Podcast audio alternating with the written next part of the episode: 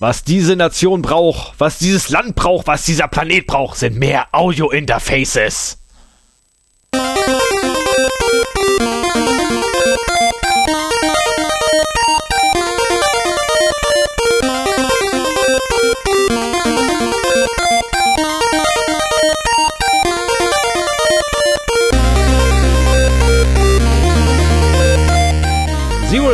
Der Podcast für Informationssicherheit und Datenschutz.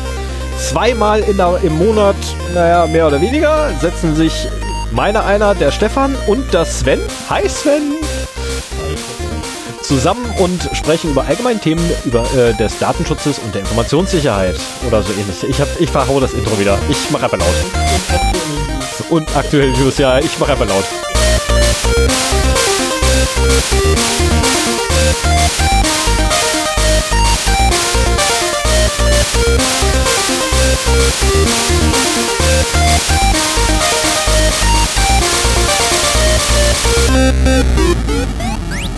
So, dann würde ich sagen, können wir mal. Achso, hoppla, ich muss hier noch Stopp machen. Können wir mal beginnen? oh, meine Güte, das ist verwirrend. Nächstes Mal mache ich das wieder. Ja, das wäre super. Also nächste Woche machst du das. Ja, ich hoffe es mal. Ach, das ist super, du bist Ja, wie man, hier. wie man schon an der Anmoderation äh, gesehen hat, Stefan äh, hat wieder das Intro eingesprochen und ich sitze halt wieder in Stuttgart und wir machen wieder eine Remote-Folge. Leider. Diesmal bei mir mit einem etwas anderen Audio-Setup. Ich habe meinen Zoom H2N rausgeholt und damit scheint die Audioqualität deutlich besser zu sein als über einen Bluetooth-Kopfhörer. Und äh, ja, wir haben uns im Vorfeld schon viel über Audio-Interfaces unterhalten. Stefan wollte noch eins kaufen und bei der Gelegenheit haben wir festgestellt, dass wir zusammen schon sieben besitzen. Aber das ist ja kein Grund, nicht auch noch ein achtes dazu zu nehmen. Nö, nicht so wirklich. Ne? Also ich, ich bin der Meinung, man, man braucht da definitiv mehr von. Genau. Bin ich jetzt erstmal so von ausgegangen. Ja, bei der Gelegenheit habe ich festgestellt, dass das Problem, das ich mit äh, Messern, Kopfhörern und Taschenlampen habe, bei Stefan sich auf Audio-Interfaces äh, ausdehnt. So für jeden Anlass braucht man halt das passende Gerät. Richtig. Und bevor ich es vergesse, wir schreiben den 23.10. Das ist jetzt fast ein Monat her, dass wir letzte Sendung aufgenommen haben. Ja, leider. Was, was auch meinem Projekteinsatz hier in Stuttgart geschuldet ist. Ja, aber, nicht nur dem, sondern auch Krankheit. Also ich bin ja auch diesen Monat zwei Wochen ausgefallen wegen Krankheit. Ui, Also ja, kannst du okay. reden? Ja, ich ja, ah, so mehr oder weniger. Also Okay. Wer zwei- kann, kann auch podcasten. Ja, ich, hab- ich habe aber so zwei Tage gehabt, wo ich das nicht geschafft habe, drei Sätze am Stück ohne Husten zu sagen. Das war nee, so, dann kannst du nicht podcasten. genau, das wäre halt echt schief gegangen. Zumal dann stellenweise auch die Nase komplett dicht war, äh, also schlimmer als jetzt. Das ist ja, jetzt gerade ist ja quasi Normalzustand, ne? so eine Seite ist halt dicht, die andere Seite funktioniert. Ähm, was halt der schiefen Nase geschuldet ist. Wie bitte? Reicht ja zum Atmen. Genau, ne, aber das ist halt der schiefen Nase geschuldet und da war es halt so, dass wirklich alles dicht war und geschwollen und das tat einfach nur weh. das war nicht Okay. schön. Das hat echt keinen Spaß gemacht. Nö, aber ja, ich hoffe, ich hoffe, dass die Hotel-WLAN-Verbindung diesmal steht. Ich habe einen LTE-Uplink als Backup, falls es nicht stehen sollte. Aber momentan, wir haben schon eine Stunde gequatscht über die Verbindung und äh, das sah ganz gut aus. Und ich hoffe, äh, dass jetzt nicht noch irgendwie ab 8 Uhr die Leute hier anfangen, ihr Netflix oder YouPorn zu gucken und äh, dann die Verbindung einbricht. das wäre ärgerlich, ja. Das wäre ärgerlich. Ja, so, dann mache ich gleich weiter mit dem nächsten Punkt. Ähm, Mhm. Mich hat man bei, also einer, einer unserer Hörer, äh, du wirst wissen, wer, wenn du gemeint bist. Äh, nein, dass du gemeint bist. Ach, verflucht, ey. Heute habe ich's. Ah, sorry, ich bin schon den ganzen Tag nur Ja. auf Achse und von Termin zu Termin gehetzt. Es tut mir furchtbar leid für einfach sowas. weiter. Ähm, du wirst wissen, dass du gemeint bist. Äh, ja, du bist genau richtig gelandet. Äh, ich habe ja den Kontakt dann auch ausnahmsweise mal akzeptiert. Ich habe ausnahmsweise mal darauf reagiert, dass ein Kontaktanfrage war. Ähm, ja, ja, das ist hier das, das allgemeine Lakritze-Zentrum mit Nerfgun-Garantie. ähm, äh, genau, hat mich auf jeden Fall. wär, Das wäre das Ja. wär meine Frage gewesen, ob er äh, das äh, mit dem Zero Day Podcast angesprochen hat, weil wenn ich Anfragen von Leuten kriege, die gar nichts dazu schreiben und die ich auch nicht kenne, dann nehme ich die auch nicht an. Ja, in der Regel nehme ich auch nicht und ähm, also in der Regel reagiere ich auch so nicht auf Anfragen. Nur so alle paar Ja, Jubeljahre mal. Mich hast du akzeptiert. Äh, ja, das war aber auch ne, relativ früh. aber mittlerweile ist wirklich so, dass ich echt kein, also äh, irgendwie, ja, Xing ist eine schöne Sache, aber ah, Arbeit. Ähm, hab Besseres zu tun, als irgendwie meinen Tag da zu verbringen. Und ähm, ähnlich halt wie Fratzenbuch auch und so. Es ist halt so, yeah, man macht's halt notgedrungen. Ähm, es ist halt da bei mir. Und ähm, das allerdings war so eine Anfrage, und ich lese dann zumindest immer die E-Mails, lese ich ja wenigstens, ne? wenn da kommt so hier, der und der Anfrage, lese ich zumindest die E-Mail durch. Und da steht ja auch immer so in der Regel der Anfang vom Text, der dazu geschrieben wurde. Mhm. Und das war halt eindeutig ein Hörer. ja, und das wiederum hat mir natürlich gleich wieder Panik gemacht. Wir müssen professioneller werden. Also das, das geht nicht. Also wir müssen echt professioneller werden, ne? weil, ähm, kommen wir gleich zum nächsten Punkt, ähm, vielen, vielen herzlichen Dank für die äh, wirklich zahlreiche Unterstützung, ähm, die ihr uns zukommen gelassen habt.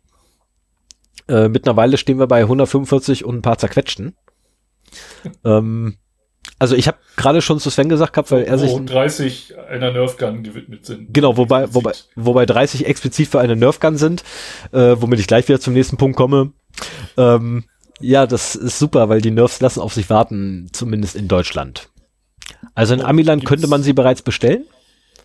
Äh, hier leider noch nicht. Und ich habe versucht, sie dann über Amazon.com äh, äh, zu bestellen, aber der liefert dann nicht nach Deutschland. Mhm. Das ist echt ärgerlich. Deswegen, also ich, ich muss da mal nächste Woche spätestens irgendwie mal gucken, ob ich irgendwie anders an das Ding rankomme. Weil ich will wissen, wie es funktioniert. Ja, genau.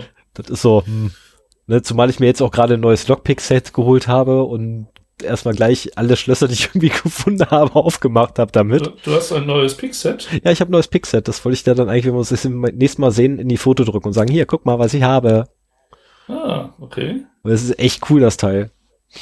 Ja, ich bin gespannt. Ja, kostet auch gar nicht so viel. Also wann, wann, also nein, ist wohl nicht mit Hörergeld bezahlt. Mit Hörergeld wollte ich eigentlich das äh, nächste Auto-Interface von Sven bezahlen, aber äh, er hat sich geweigert. Ja, das ist meine persönliche Ausstattung, die bezahle ich auch selber. Nee. Wir würden das ja quasi für einen Podcast, für Remote-Aufnahmen verwenden. Ja, auch. Ja, schauen wir mal. Erstmal will ich es überhaupt testen, ob die Qualität in Ordnung ist. Das werden wir halt beim nächsten Mal machen, weil nächstes Mal ist wieder Remote nächste Woche. Aber dann hoffentlich erstmal nicht mehr so unbedingt. Mäh, ich will, dass du wieder hier bist. Ich sitze hier ja, ganz allein im Studio heute. Das ist voll doof. ja, und äh, wir, wir, haben Feedback, Feedback, bekommen. Oh ja, wir haben Feedback. Und äh, es war schön zu hören, dass es einige gab, die sich äh, das bis zum Schluss letztes Mal angehört haben. Allen voran unser treuer Hörer Martin, schöne Grüße. Genau, lieben, äh, lieben Gruß. Der äh, gemeldet hat. Ich würde ja fast behaupten, äh, Carsten hat's auch gehört. Das sind ja die Jungs von Two Dogs One Head. Ähm, also ich möchte es fast behaupten, weil in der letzten Sendung bin ich zumindest der Meinung, hat Carsten das zuerst angesprochen. Oder oh, uns, uns, uns zuerst erwähnt, sagen wir so. Ähm, aber dazu dann ganz zum Schluss mehr. Ja, ja, genau.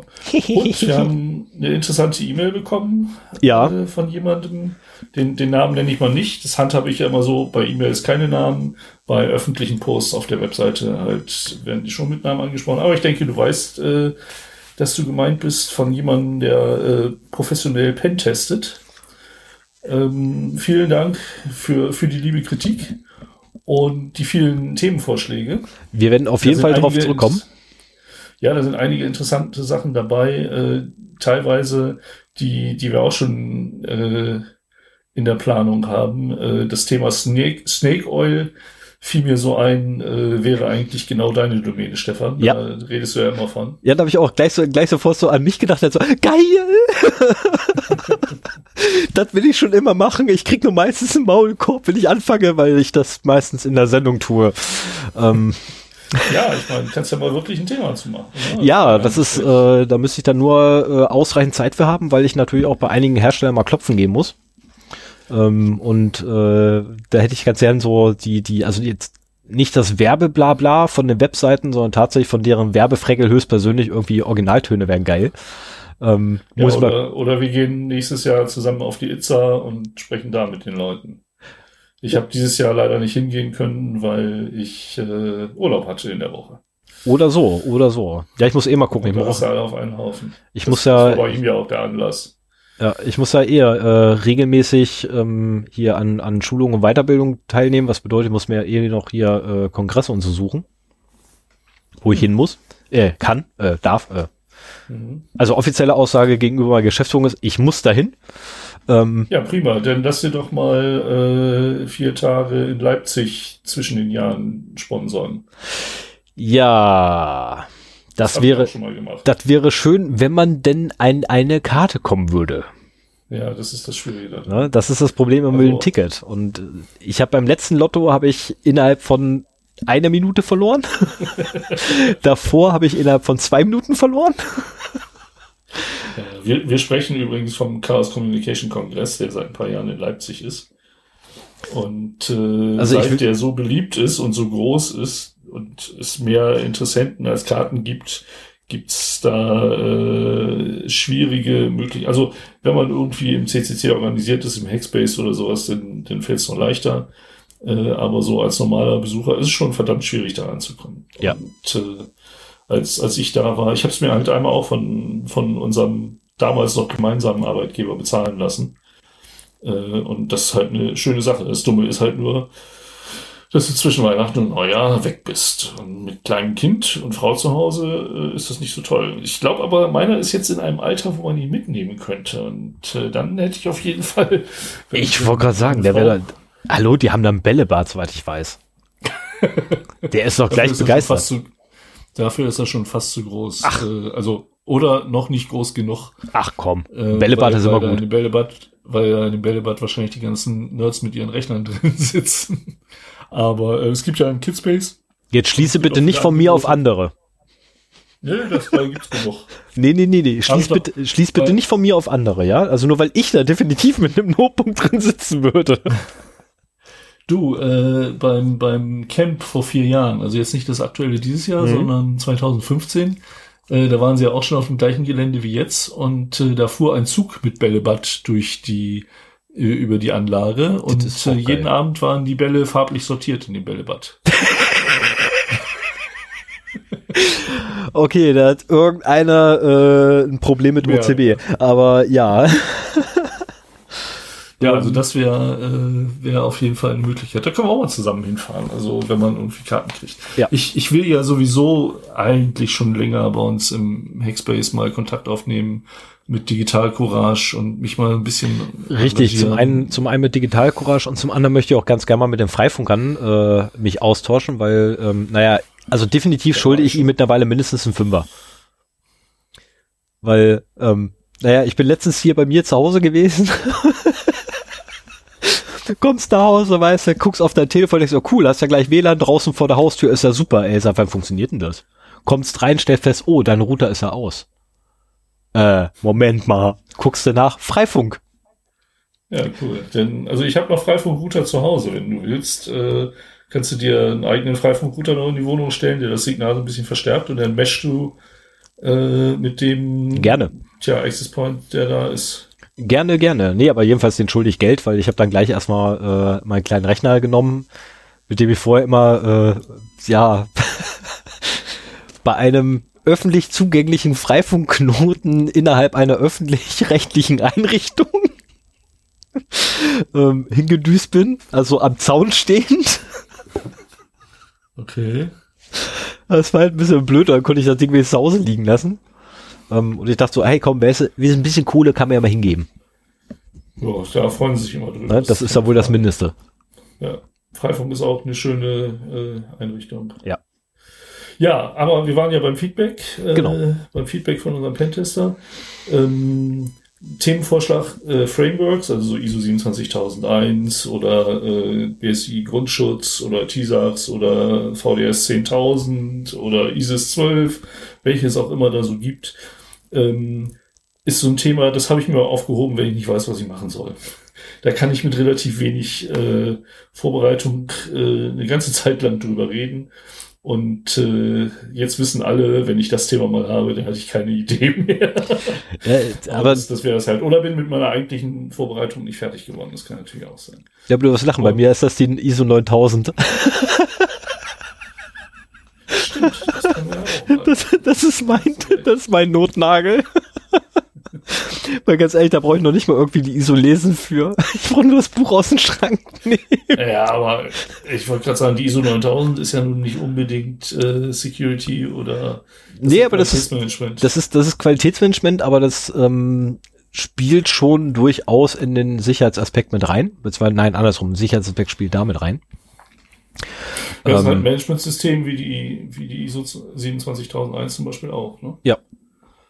Wenn man das eine hat, dann fällt es einem relativ leicht, auch das andere zu haben. Genau, naja, die, und also das grundsätzliche Vorgehen ist auch rela relativ nah aneinander angelehnt. Na, also ja. das ist jetzt nicht so, dass ähm, das Rad halt neu erfunden wird für jeden Teilbereich, sondern nein, Sachen, die in der Qualitätssicherung gelten, gelten ja zum Beispiel auch im Projektmanagement. Na, weshalb ich ja mit einem äh, gemeinsamen ehemaligen Arbeitskollegen, der ja leider auf die dunkle Seite der Macht gewechselt ist, ähm, immer die Meinung vertreten habe mit ihm zusammen, dass jeder Testmanager auch ein Projektmanager ist. Weil ja, dafür gibt es eine eigene ISO. Ja, ich weiß, genau, das ist, das ist ja das, wo ich gerade hin wollte, aber ähm, die bauen halt trotzdem aufeinander auf. Oder sind halt ähnlich ja. und angelehnt. Das ist halt, das eine schließt das andere nicht aus, sondern ganz im Gegenteil, das eine ist maximal irgendwie noch eine kleine Ergänzung. Aber wenn du eins kannst, kannst du im Grunde beides. Boah. Also wir reden jetzt nur, da, da wir reden jetzt nur von der, wir reden jetzt nur gerade von der Testmanagement-Seite, ne? Wir reden nicht jetzt von der, von der Qualitätssicherung selber. Ja, es geht nur um ja. den reinen Management-Aspekt dabei. Und der ist halt identisch. Also der, der nimmt sich nichts. Ob ich jetzt einen Projektleiter mache, ob ich ein, ein, ein, okay, ein Abteilungsleiter ist wieder was anderes. Äh, halt so, so ein Management-Ding sie. Timey-wimey, wobbly-dobbly und so. Ja, ich, ich lasse das jetzt einfach mal so stehen, weil ich mit meinem Teil endlich zu Ende kommen wollte. Ja, bitte. Äh, Tut mir leid. Nee, weil äh, ein, ein Themenvorschlag, äh, da drehte es sich nämlich auch noch ums Pentesting. Und äh, das kann ich einfach mal wieder zurückspielen, so nach dem Motto, hast du mal Lust bei uns mitzumachen? Wir wollen ja schon länger mal irgendwie einen Gast in der Sendung haben und äh, jemanden, der sich beruflich mit dem Feld auseinandersetzt, wäre natürlich auch für uns sehr interessant. Oh ja. Ähm, da mal in dem Bereich was zu machen. Also das fände ich, fände ich sehr spannend und äh, überlegst dir mal, äh, ob du Lust hast. Ich bin auch so zu, zum Podcasten gekommen, dass ich mal in einem anderen Podcast eingeladen war und äh, dann hat es mich nicht mehr losgelassen. Ich würde allerdings ja. empfehlen, vorher noch den Arbeitgeber zu fragen, ob er denn damit auch einverstanden ist. Nein, ähm, da muss man ja nicht Moment. über die Arbeit reden. Äh, ja, es, also sorry, aber wenn, wenn wir uns einen Pentester einladen, also wenn wir uns jemanden einladen, der vom Berufswegen Penetrationstests durchführt für seinen Arbeitgeber, dann reden wir zwangsläufig sehr wahrscheinlich 45 mindestens 45 Prozent der Sendung über seinen Arbeit über über Tätigkeiten seines Arbeitgebers. Stefan, ich mache auch Informationssicherheit und ich weiß, was ich hier sagen kann und was nicht. Ja, ich wollte nur, ne? Oh, ohne meinen Arbeitgeber gefragt zu haben. Also mein Arbeitgeber weiß, dass ich hier bin. Ja. Der weiß doch, was ich tue. Auch. Der weiß nur nicht genau, naja. ähm, auf was für Unternehmen ich mal drauf haue.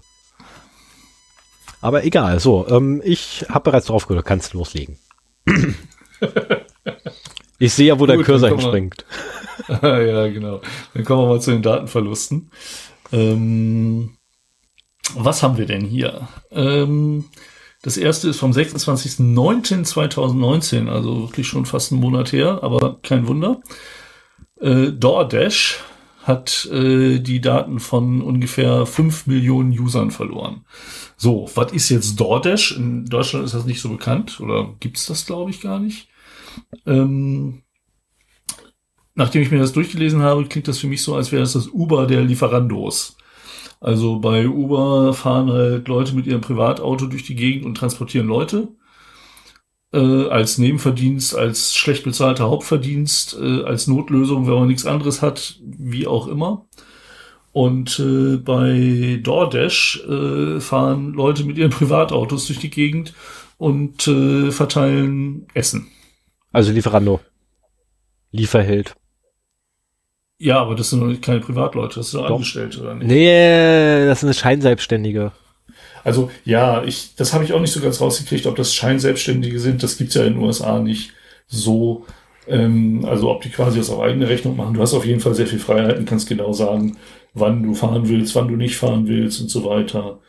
Ähm, und dann hast du so ein Belohnungssystem, dass du halt noch Prämien kriegst, wenn du besonders schnell bist und sowas. Also so das typische Share, also so typische Ausbeutung in der New Economy, würde ich mal Ja.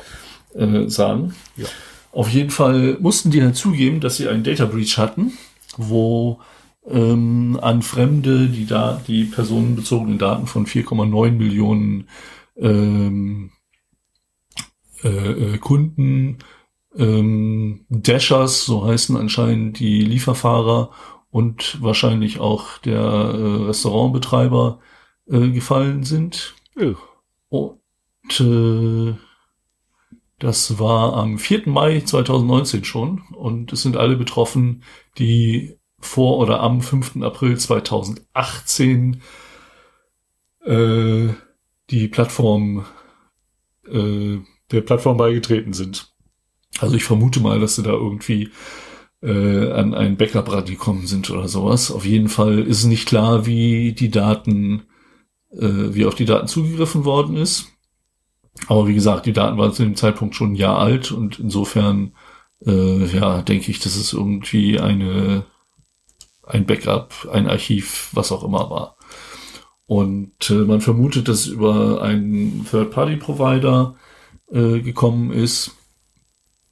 Aber man weiß halt auch nicht, ähm, ob das irgendwie so eine Supply Chain Attack war oder ob innerhalb des äh, Providers dann eben ein interner diesen Zugriff gemacht hat.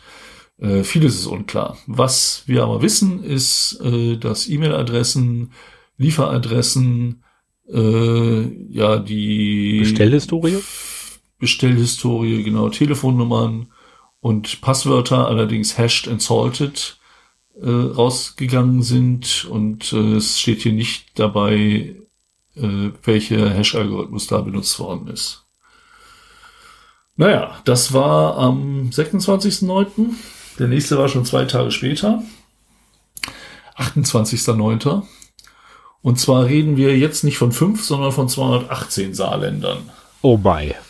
218 Millionen äh, User des Spiels Words with Friends von der Firma Zynga, die auch, also Words with Friends sagt mir nichts, aber ich bin in dieser Facebook-Spieleszene auch nicht besonders tief drin.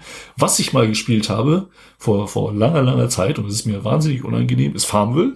Ich wollte gerade sagen, das war auch von denen, oder nicht? Ja, genau. Und da, ich glaube, das ist auch deren bekanntestes Spiel. Ähm, und äh, da ist verloren gegangen Namen, E-Mail-Adressen, Login-IDs, äh, auch gehashte Passwörter, aber hier weiß man, dass es SHA-1 mit Salz ist. Autsch. Ja, ich glaube, SHA-1 gesalzen ist auch nicht so viel besser als SHA-1 ohne was. Ist nichts wert.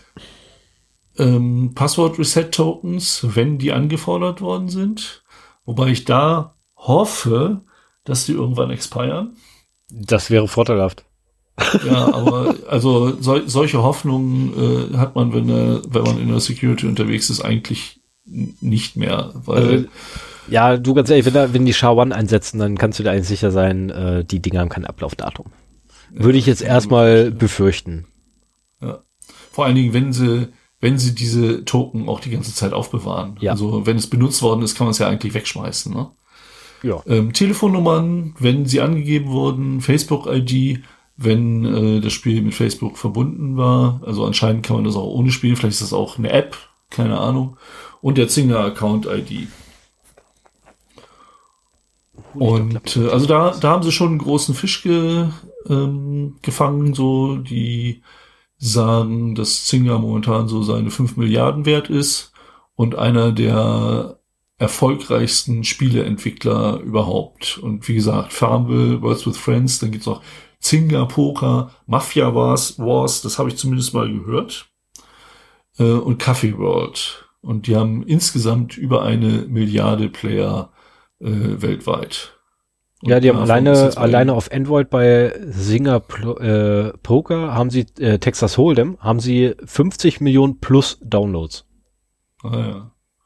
Ja, kommt ja hin, wenn dann quasi Words with Friends eins der größten ist mit 218 Millionen. Das ist ja schon eine ganze Menge. Oh mein Gott. So, dann war lange nichts.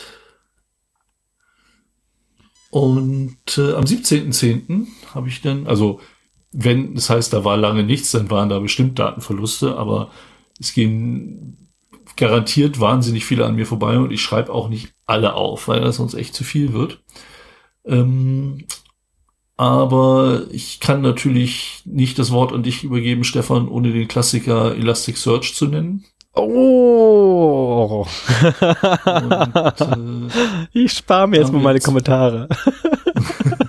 da haben wir die beiden äh, Cashback-Sites pouringpounds.com und cashcaro.com. Die sind, wenn ich das richtig in Erinnerung habe, in Indien und Großbritannien tätig. Ja, genau.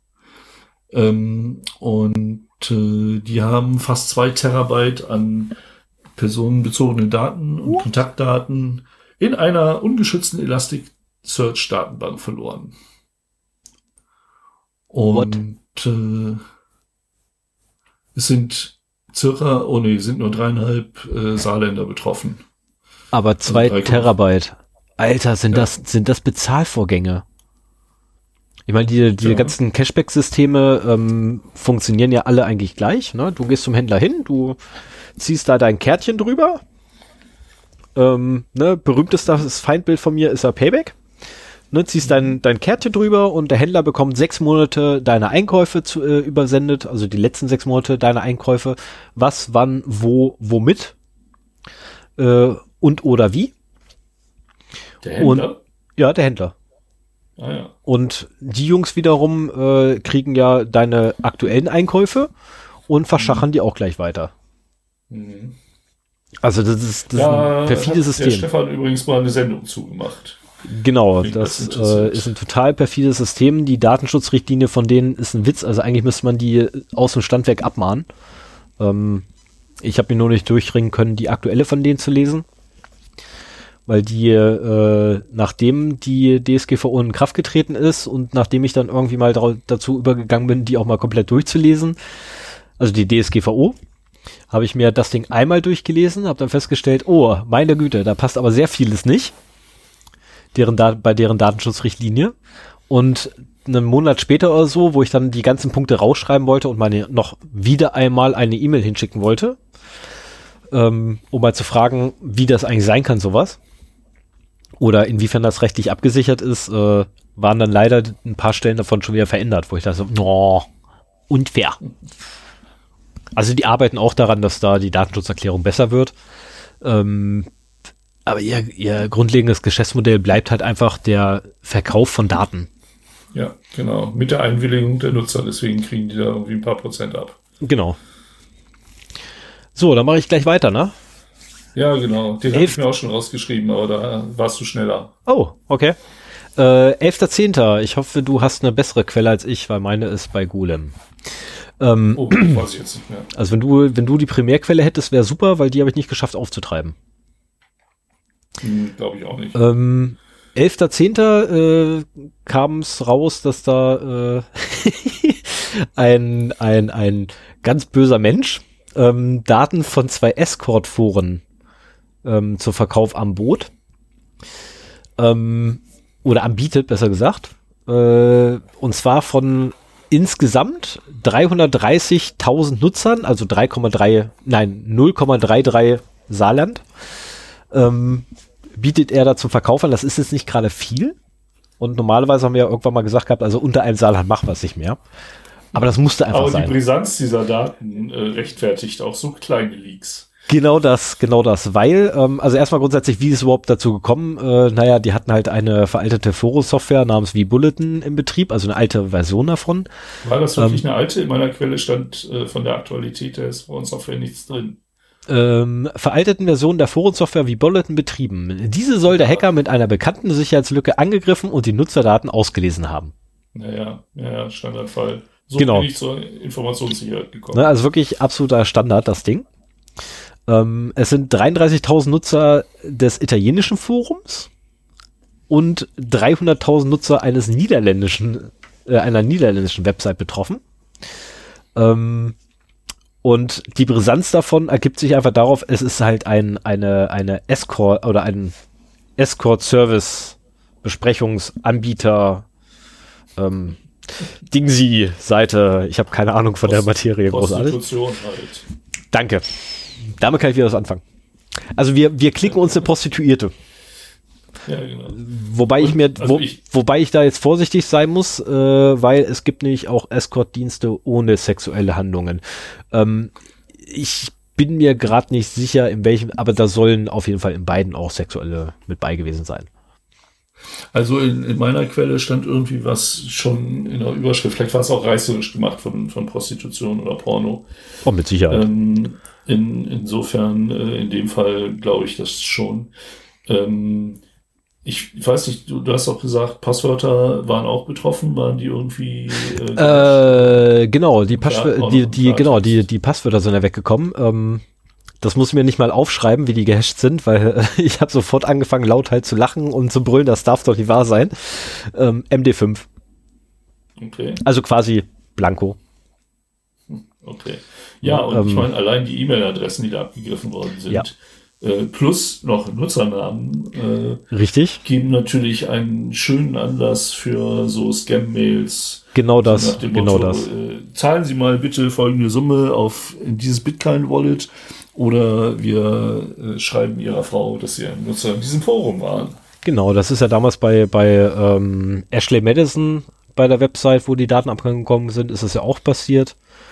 Ähm, und genauso ist er auch bei äh, Adult, Find, äh, Adult Friend Finder ähm, ebenfalls so gekommen, dass hinterher die Leute erpresst wurden.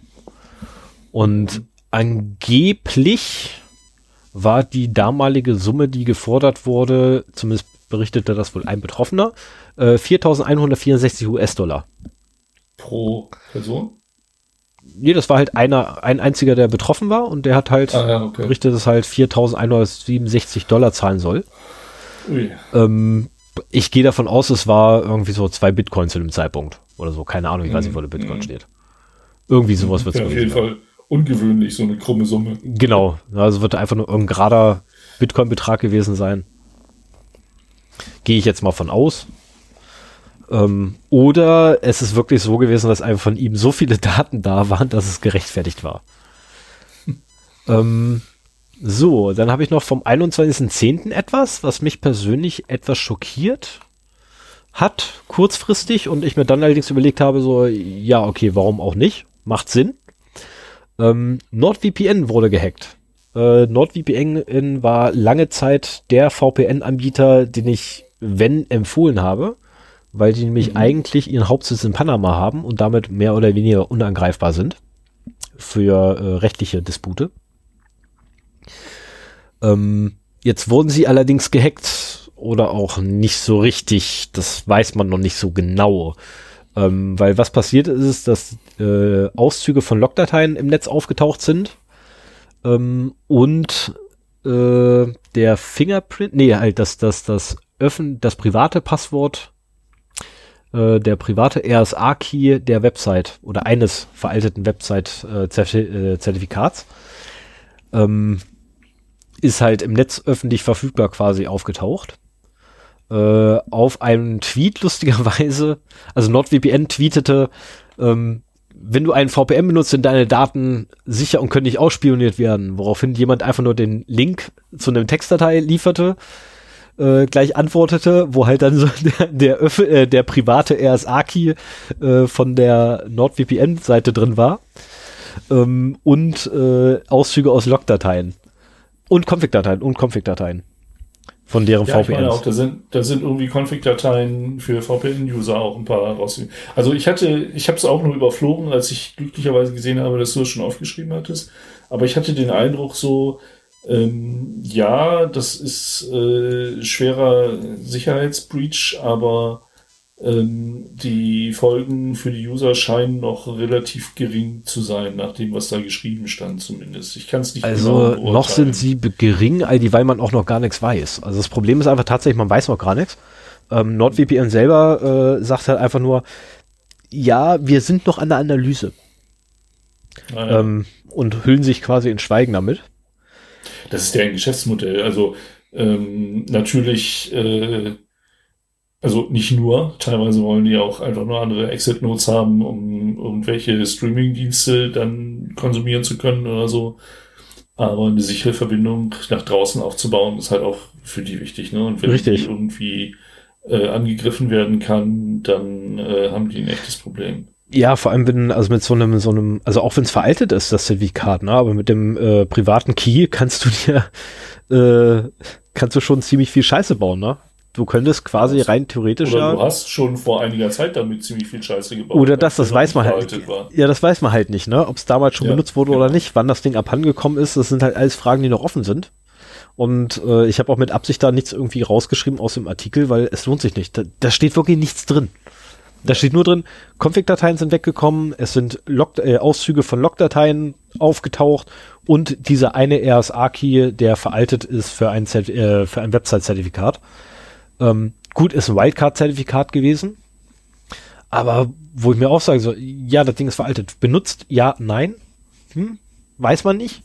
Ähm, wurde jetzt Machine in the Middle betrieben oder Man in the Middle oder wie auch immer man es bezeichnen möchte. Ne? Manch, manch in der Mitte. Keine Ahnung.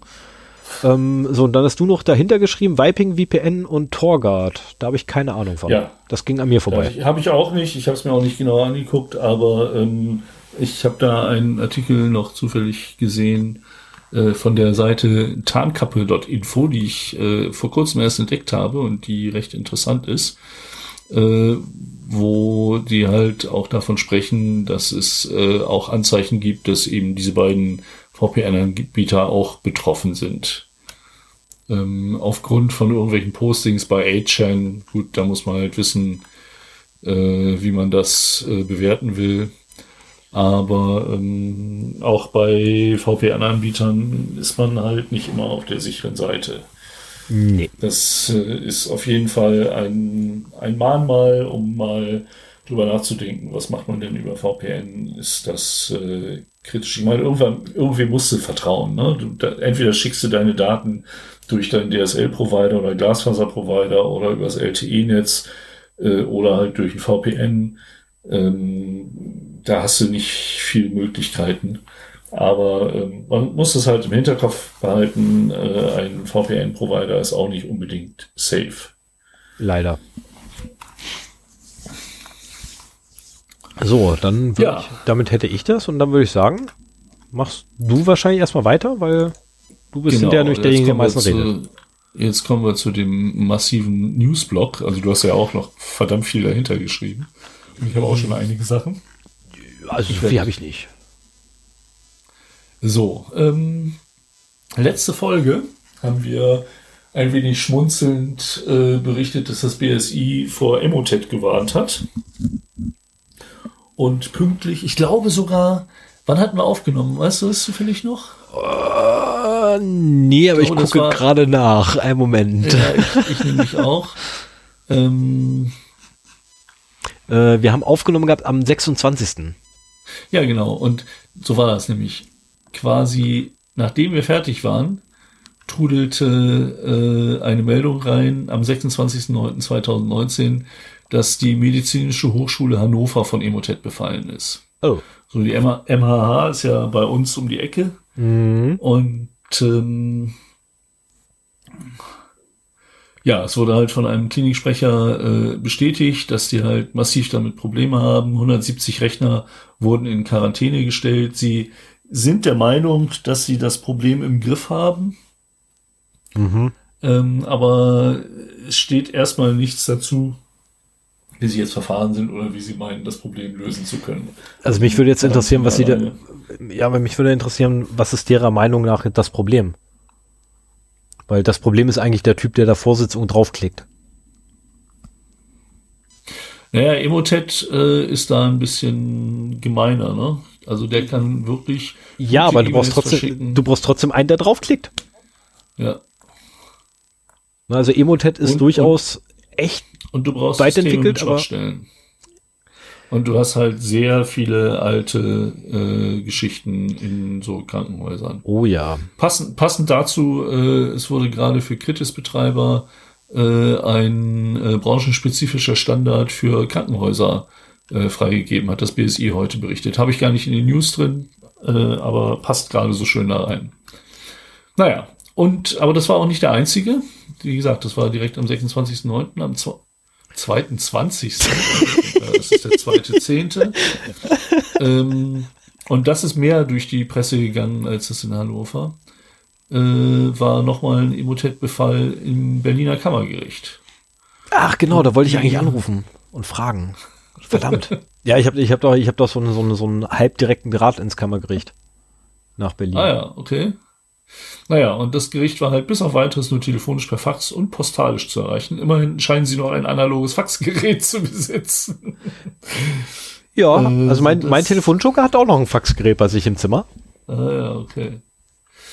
Naja, auf jeden Fall äh, war wohl die äh, Warnung durchaus berechtigt. Ich habe heute noch mal, mal eben schnell äh, Google befragt, ob es noch andere Befälle in der Presse gegeben hätte, aber äh, das ist so überschwemmt von dem Berliner Kammergericht, dass man da kaum was anderes finden konnte. Und ich denke mal, das sind zumindest die beiden prominenten Sachen. So, dann habe ich vom 27.09. einen Beitrag All Your Cloud are belong to us. Tut es in die Cloud, haben sie gesagt. ja, genau, das äh, wusste ich, dass du es sagst. Fuck. Alter, was? Das hast du nicht. Hast du es nicht gelesen vorher? Nee. also hier steht in, in meinen Notizen steht genau dieser Satz von Stefan mit Stefan Doppelpunkt, tut es in die Cloud, haben sie gesagt. Du Ach. Äh, so berechenbar bist du. Scheiße. Ich brauche was Neues. Es tut mir furchtbar leid übrigens gerade fürs Rumbrüllen, aber das ist so, hm, das muss sein. Scheiße. Ja, also ich, ich überlege mir was. ein bisschen mittlerweile. Ich, ich überlege mir was. Bei diesem Artikel gibt es äh, ein sehr schönes kleines Detail, das mit dem Inhalt gar nichts zu tun hat, sondern die haben einen TLDR vorweggestellt. Äh, wer es nicht kennt, TLDR ist short für Too Long Don't Read oder Didn't Read. Didn't. Ich glaube, ich glaube, heißen tut's Don't Read, aber Sinn machen tut's mit Didn't Read. Also Text ist zu lang, habe ich nicht gelesen. Und äh, mache ich manchmal bei E-Mails auch, wenn ich so an einen Geschäftspartner oder sowas eine E-Mail geschrieben habe und dann darauf gucke und mir denke, oh, das sind ja zwei Seiten. Dann mal dann TLDR davor und mache eine Zusammenfassung oder sowas. Äh, dieses Kürzel weiß ich nicht, wer das alles kennt, aber äh, finde ich ganz toll. Hier in dem Artikel ist das halt auch.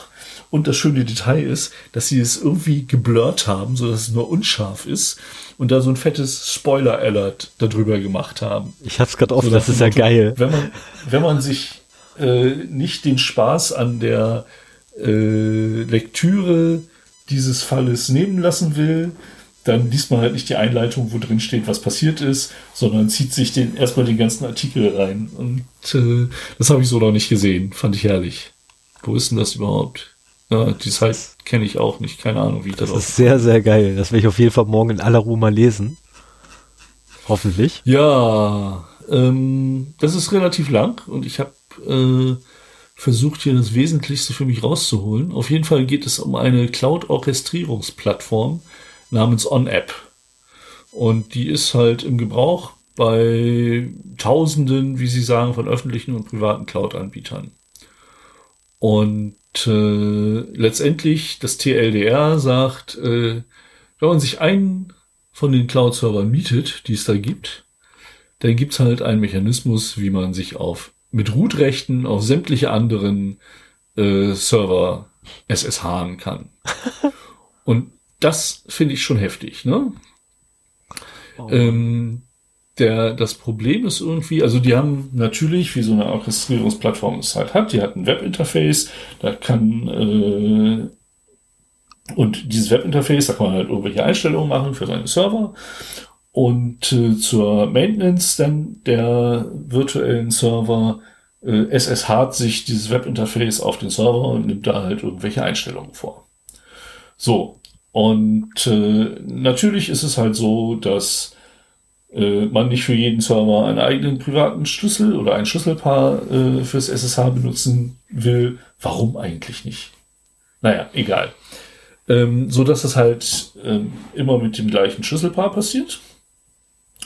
Und ähm, es ist SSH-Forwarding eingestellt bei den Clients. So, SSH-Forwarding äh, habe ich so äh, verstanden, dass du quasi ohne die Schlüssel auf jedem der Clients äh, ablegen zu müssen, äh, dann quasi die Berechtigung, dass du auf diesem einen Server äh, per SSH drauf bist und root bist, dann an den nächsten weitergeben kannst. Und äh, wie gesagt, damit muss man halt die Schlüssel nicht auf alle Server verteilen. Ich höre dich atmen, Stefan. Habe ich was Falsches gesagt? Nee, ich bin gerade überlegen, wie, das, tut doch weh.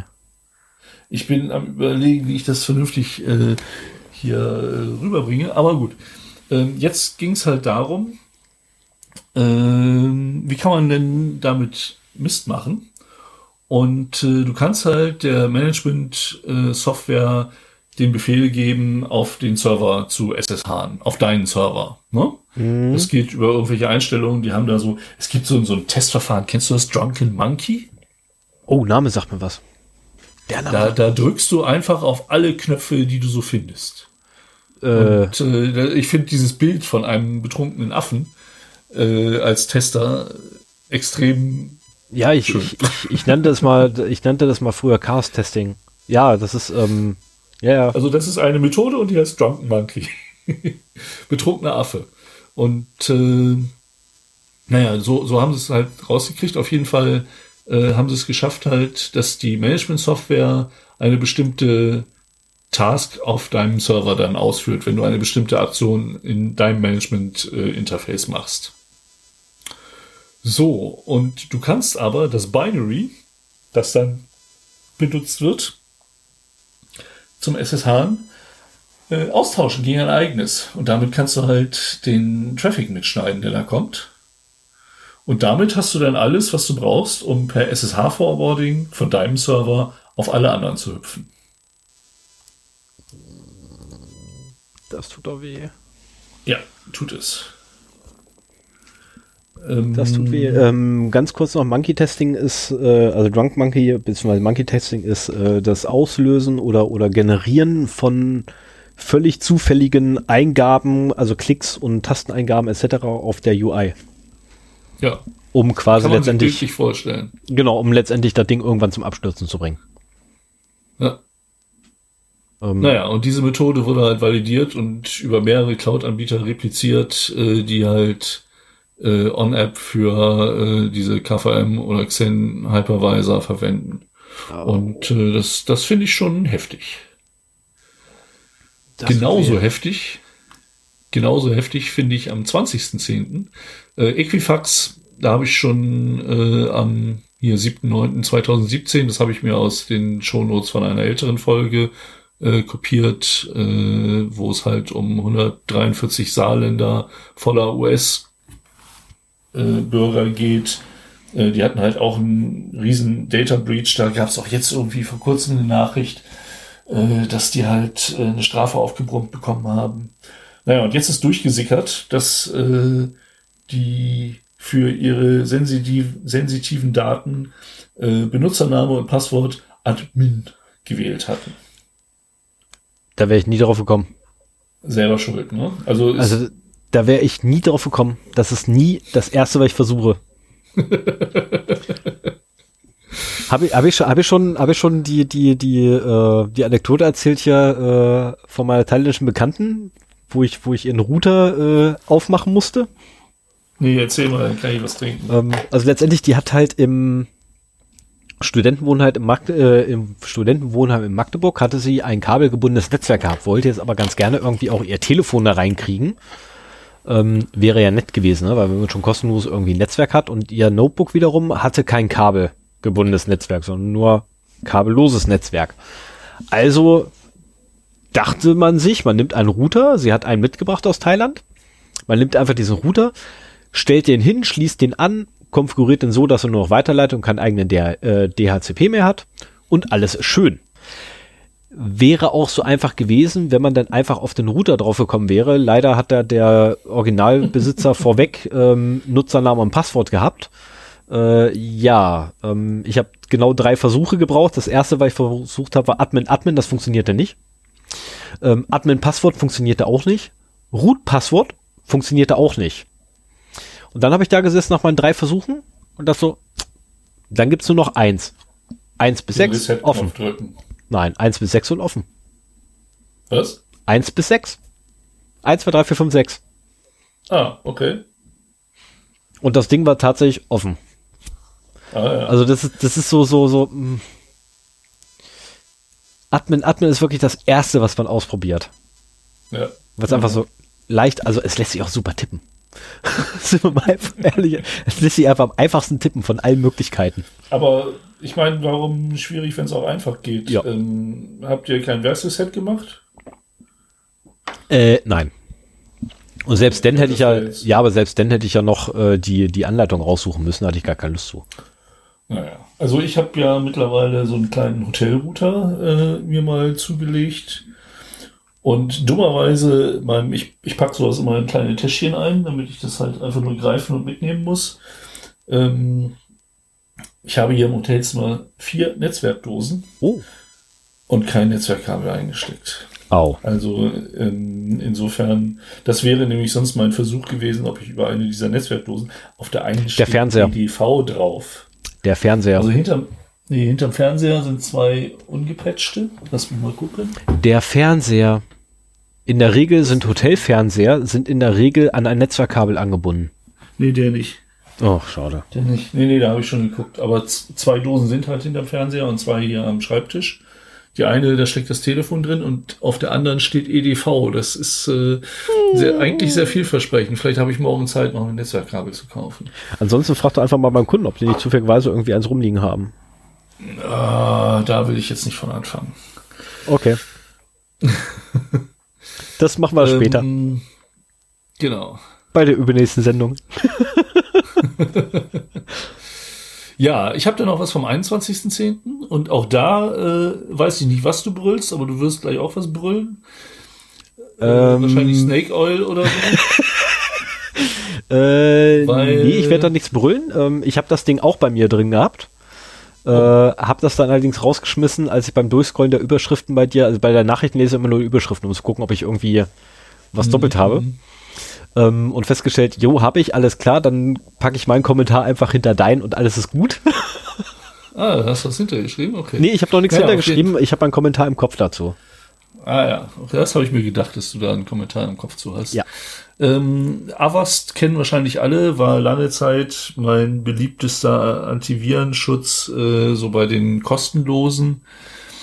Ähm, und äh, da sind ungebetene Besucher drin gewesen und haben sich über ein äh, VPN-Profil in äh, ja, das Netzwerk geschmuggelt.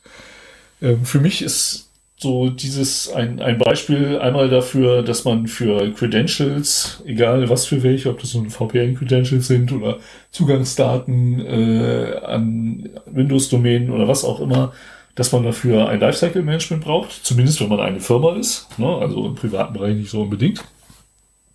Dass eben von der Erstellung eines Benutzeraccounts bis hin zur Löschung die Prozesse klargezogen sind, mitbekommen wird, wenn jemand die Abteilung wechselt, mitbekommen wird, wenn jemand äh, oder etwas äh, das Unternehmen verlässt, wie auch immer.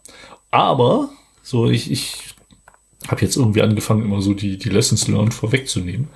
Äh, ich finde, man sieht daran auch die Wirksamkeit von IDS und SIEM-Anwendungen. Also IDS ist ein Intrusion Detection System, äh, ein System, das halt in der Lage sein soll, äh, Angreifer zu erkennen. Und SIEM, oh, das weiß ich immer nicht, Security Incident and Event Management, glaube ja. ich.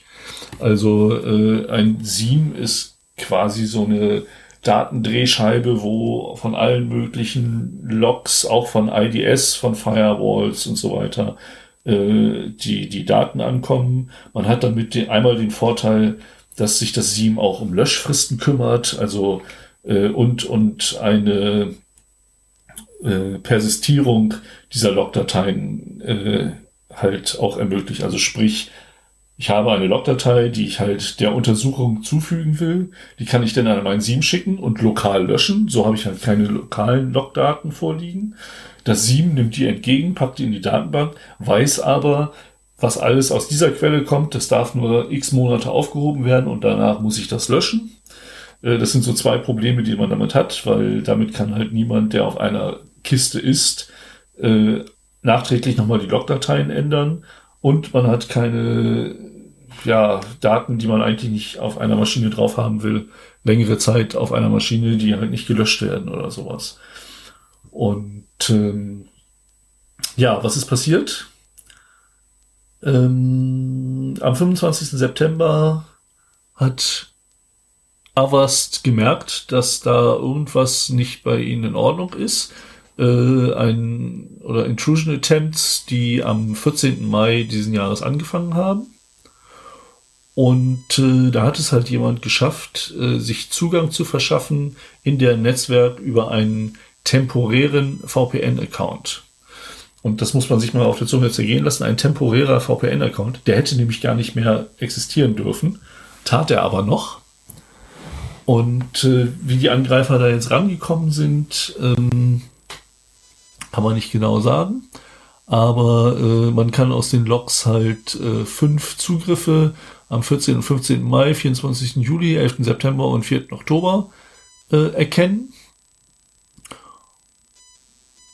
Und äh, dieses VPN-Profil, wie gesagt, äh, hätte gar nicht mehr äh, existieren dürfen und war auch noch äh, nicht mit Zwei-Faktor-Authentifizierung äh, geschützt. Ne, das hat man halt teilweise wenn man als Standard der, im Unternehmen hat, dass alles per Zwei-Faktor-Authentifizierung geschützt ist, man aber unter Umständen äh, doch mal ohne das machen muss, aus, aus Gründen halt, dann wird halt nur ein temporärer Account angelegt, so nach dem Motto, hier, damit kannst du in der Zeit, was weiß ich, ein Wartungstechniker oder sowas. Hier hast du einen VPN-Tunnel, da kannst du jetzt die nächsten zwei Tage drauf zugreifen und dann ist das Ding wieder zu. So minimiert man halt das Risiko, dass der exploitet wird.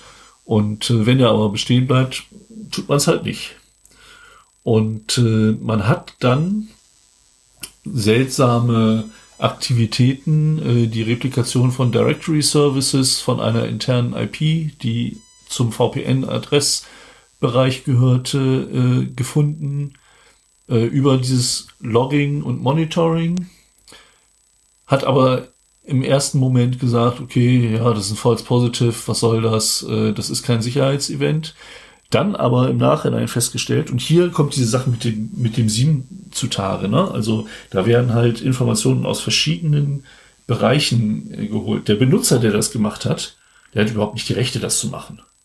Und so kam aus zwei unterschiedlichen Informationsquellen, da ist was passiert, das hat jemand gemacht, der das nicht durfte, äh, dann eben doch noch der Hinweis, ähm, dass da etwas passiert ist, was so nicht hätte sein sollen. Und ähm, ja, es steht hier leider nichts, was dann da drin passiert ist. Wahrscheinlich haben sie es sogar noch rechtzeitig geschafft, äh, ihn zu stoppen. Wie gesagt, es waren halt nur in Anführungsstrichen sechs zu fünf Zugriffe. Und der Stefan atmet schon wieder so heftig. Das heißt, du willst jetzt noch deinen Kommentar dahinter hauen. Mhm. Dann mach mal. Ähm, also meine Vermutung ist. Das Mikro ein bisschen vom Mund wegnehmen. Meine Vermutung ist erstmal, äh, das war bestimmt Emotep und Avast wird bald ein Webinar anbieten, wie man sich da verschützt. Und natürlich Cyberspionage, National, äh, Nation State, Supply Chain Attacks ähm, und du lachst gerade, ähm, Global Software Companies are increasingly being targeted for disruptive attacks, cyber espionage and even nation state level sabotage, as evidenced by the many reports of data breaches and supply chain attacks over the last few years. Ähm, kommt gerade von der Avast-Seite. Das ist tatsächlich ah, Werbung okay. von Avast. Das ist Werbung von Avast. Ähm Ne, äh, so viel dazu. Also die werden mit Sicherheit demnächst irgendwas verkaufen, was genau sowas da abhalten soll. Und ich finde es auch, oder ich fand es sehr interessant, dass sie sich hingestellt haben und gesagt haben, wir haben es hingekriegt, ne, wir sind hier die Erfolgreichen, wir sind die Helden. Nein, ihr seid die Loser schlechthin. Ihr baut Software, die dafür da ist, genau sowas, was bei euch vorgekommen ist, zu verhindern. Und dann passiert euch das selber. Ja, ähm, ich kenne das, ich kenne das Produktportfolio von Avast nicht so, nur den, den Virenscanner halt. Ja, die haben, die haben einmal alles. Also mittlerweile bietet ja, West tatsächlich einmal rundum sorglos an und eigentlich die haben halt die, die Software eingegeben, um genau so einen Scheiß zu verhindern und dann passiert denen das halt selbst. Das ist so, also mir wollen sie Sicherheit verkaufen und selber kriegen sie nicht geschissen.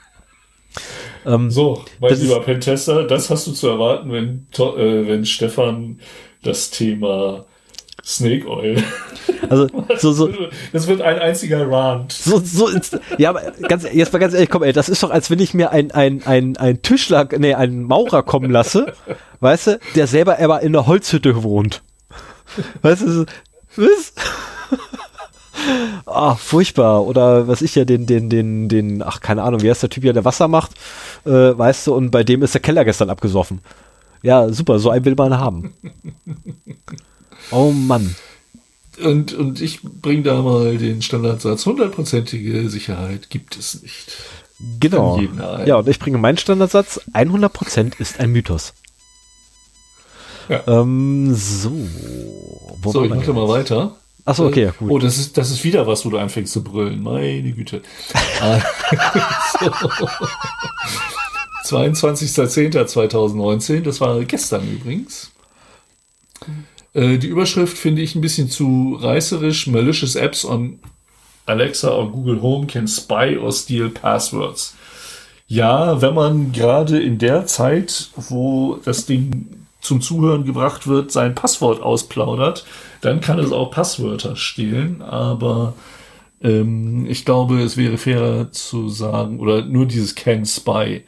Also letztendlich haben Sicherheitsforscher eine Möglichkeit gefunden bei Amazon Alexa, äh, Alexa und Google Home äh, das Mikro aufzulassen, wenn man eigentlich denkt, dass die, äh, die App schon geschlossen ist. Also der, der Punkt ist halt, diese Smart Speaker, ähm, na, die, die Apps da drauf heißen halt Skills bei Amazon Alexa und Actions bei Google Home. Und da wird in der Regel, werden halt Aktivitäten ausgelöst mit einer bestimmten Phrase, ähm, wo dann auch noch ein, ein Intent hinterlegt werden kann, also eine Absicht. Ne, was war denn das Beispiel da? Äh, zeig mir das Horoskop von morgen.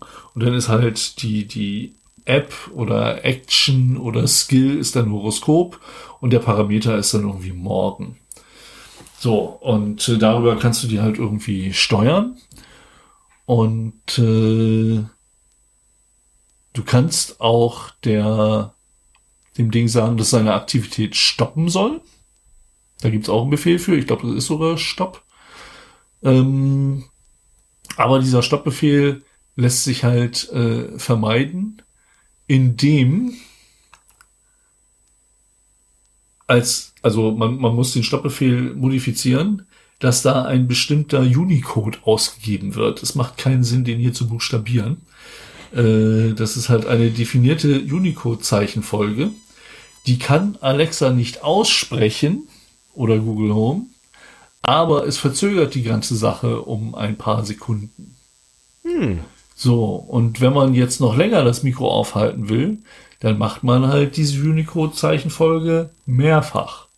Und das hat zur Folge, dass du halt sagst, Alexa, stopp.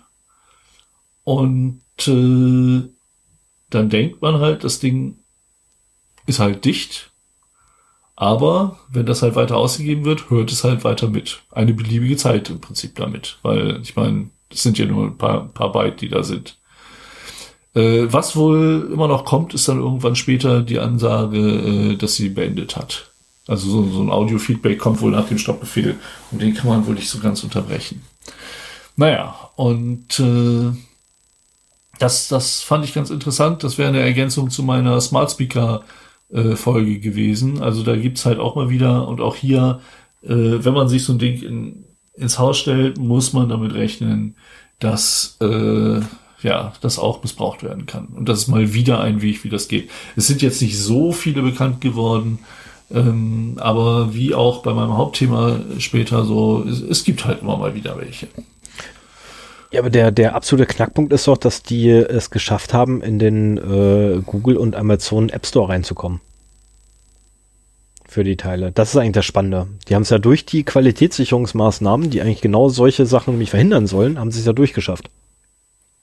Naja, wenn das eine Schwachstelle ist, die du quasi selber entdeckt hast, dann gibt es auch noch keine Mechanismen dagegen. Das ist wie mit dem Virenscanner, eine Signatur, die er noch nicht kennt. Da hilft die Heuristik auch nicht großartig. Ja, aber die haben noch ihren ganz toll, also gerade vor allem Google. Google hat doch, rührt sich doch damit oder rühmt sich damit, dass sie doch hier ihren ganz tollen Qualit äh, hier Qualitätsprozess haben. Ne? Und wenn du irgendwelche Applikationen einreichst, dann werden die doch ganz dolle und ganz fies und bösartig geprüft von denen. Und ganz ausführlich. Also vielleicht ist das ja der, der Grund dafür, dass, dass das bei Siri nicht passiert. Weil, also mein Eindruck war, dass der, äh, dass der Mac, also von, von Apple, der Store, äh, da deutlich bessere Qualitätskontrollen hat. Und man hört viel seltener ja, der, von, von der, Apps, von malicious Apps, die in den App Store kommen, als in Google Play Store.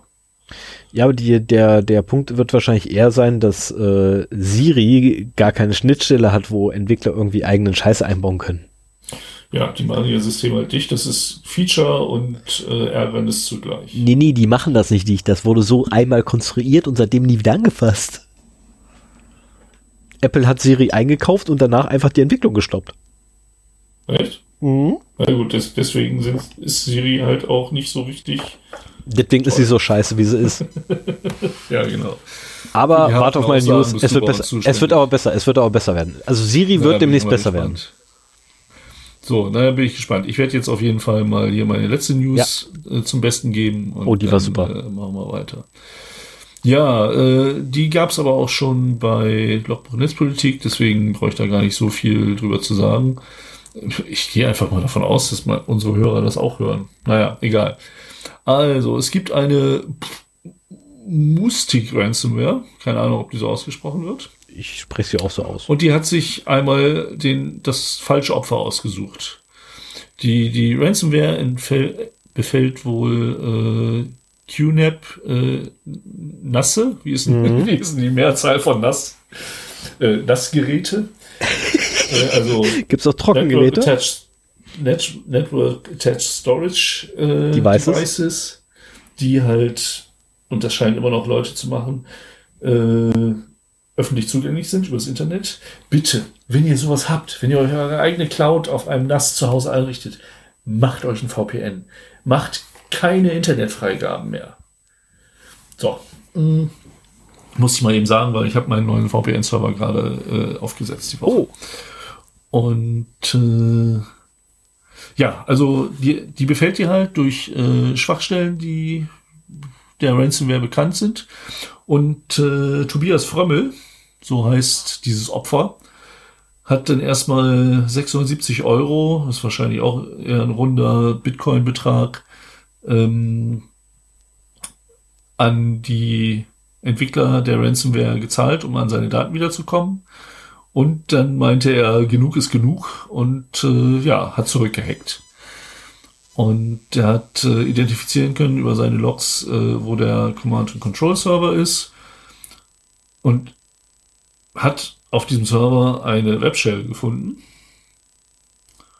Und über die hat er halt äh, Zugriff gehabt auf den Rechner und hat damit, ich glaube, 3000, ja, 2858 äh, Schlüssel von weiteren Opfern von Mustik äh, befreien können. Also wenn jemand gerade mit Mustik zu kämpfen hat, hat er eine kleine Chance, dass äh, er vielleicht darüber wieder an seine Daten kommt, ohne zu bezahlen. Und äh, also das mit den Webshells habe ich früher auch gemacht, ne? nee, noch nie. Doch. Nein als ich noch das große Vertrauen, noch, noch nicht mal mit äh, Authentication davor oder sowas. Einfach ein CGI gehabt, dass meine, dass meine Eingaben äh, an das System weitergegeben hat. Au. ja, das war, das war bevor ich in dieses Thema reingerutscht bin. Und das, das war auch einer der Gründe, warum ich in das Thema oh, Das ist, ist doch fast so schlimm hier wie, wie, wie VirtualBox, äh, Gott, warte mal, wie heißt das? PHP VirtualBox oder nee, VBox PHP oder so ähnlich heißt das Ding. Oder PHP-Admin für VirtualBox. Eieieiei, ist total grausam. Also Und mittlerweile haben ja Webshells richtig, also die kannst du ja vom normalen Terminal-Fenster gar nicht mehr großartig unterscheiden. Das, richtig. Ich habe jetzt mit ein paar Cloud-Providern zusammengearbeitet. Äh, und äh, wenn du da auf Webshell klickst, dann kriegst du halt ein kleines Terminal-Fenster und kannst da ganz normal drin arbeiten. Das ist echt genial. Damals war das halt eine Webseite mit einem Input-Field mhm. und da habe ich Befehle eingegeben und der Output wurde halt darunter dann gelistet und das Input-Field erschien da wieder und dann konnte ich neues einen Befehl eingegeben. Oh. Ja, würde ich heute auch nicht mehr so machen. Nee, habe ich damals nicht gemacht, mache ich heute auch nicht. Naja, auf jeden Fall, die haben es gemacht und äh, selber schuld. Moment. So.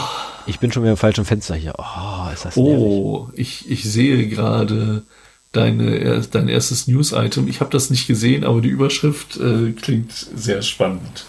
Ja. Dann machen wir weiter. Okay, also. Wir müssen mal ein bisschen vorankommen. Mein Thema ist noch nicht so lang. Ja, wir sind schon bei einer Stunde, Stunde zehn. Ähm, also, am 27.09. Ähm, kam eine Meldung aus China hierher, äh, die bei Heise rausgekommen ist. Und zwar ähm, hat sich eine Frau in China einer Schönheits-OP unterzogen.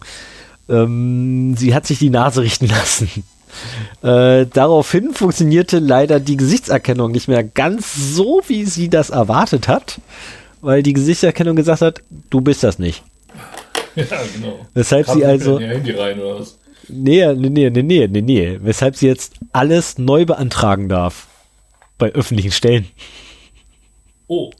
ja, oh, die Gesichtserkennung. ähm, dachte ich mir so als, als, äh, als Joke-Aufmacher des Tages kann ich das mal mitnehmen. Ne? So nach dem Motto, guck mal, wo unsere Reise hingeht. Da werden wir auch noch es, hinkommen. Es wird ja immer gesagt, äh, so bei Biometrie ist eines der großen Probleme, dass du die Credentials nicht wechseln kannst. ja, hier mal Gegenbeweis. Nasen-OPs. hier mal Gegenbeweis. ja, aber äh, du, in meinem Fall wäre es einfach nur Kontaktlinsen. Ja. Ne, also jetzt, jetzt ernsthaft, also einfach nur Kontakt, ich müsste nur Kontaktlinsen, ne, wenn ich hier so ein, so ein, so ein, so ein Ding sehe, habe, Kontaktlinsen und schon erkennt mich das System nicht mehr. Weil ich habe ja eine andere Augenfarbe und die reflektieren auch ganz anders. Und die Brille also, ist weg. Nee, das glaube ich nicht. Also äh, Brille ja oder nein spielt keinen macht keinen Unterschied. Und ich glaube die Augenfarbe auch nicht, sondern die, die Position der Augen relativ zu dem Rest deines Gesichts. Ähm, also ich habe ja äh, hier Face ID bei meinem Handy hm. Und egal, ob ich die Brille aufhabe oder nicht aufhabe, es erkennt mich. Da hätte ich ein Video anzubieten, wie einer das Ding aufmacht. Egal. Ähm, Face ID war ja auch relativ schnell gebrochen, wobei da bis heute noch nicht raus ist, äh, ja, ob das jetzt einfach. wirklich oder nicht. Ähm, du musst da schon eine Maske bauen, ne? Und, genau. Äh, ja, wobei, wobei der Typ hat eine rudimentäre Maske nur gebaut, ne? Wenn ich ja, das richtig ja. gesehen hatte. Also ja, da ist nicht viel dran. Der hat nur ein paar Wangen angedrückt, äh, hat dann Augenbrauen draufgeklebt, Augen und Nase und Kinn und Mund und das war's. Also da war nicht viel an Maske. Aber egal. Also, ähm, ich, wir schweifen schon wieder ab. Im Thema, aber wir schweifen ab. ähm, mein Lieblingsthema sind ja Passwörter oder mein, mein, mein Lieblingshobby.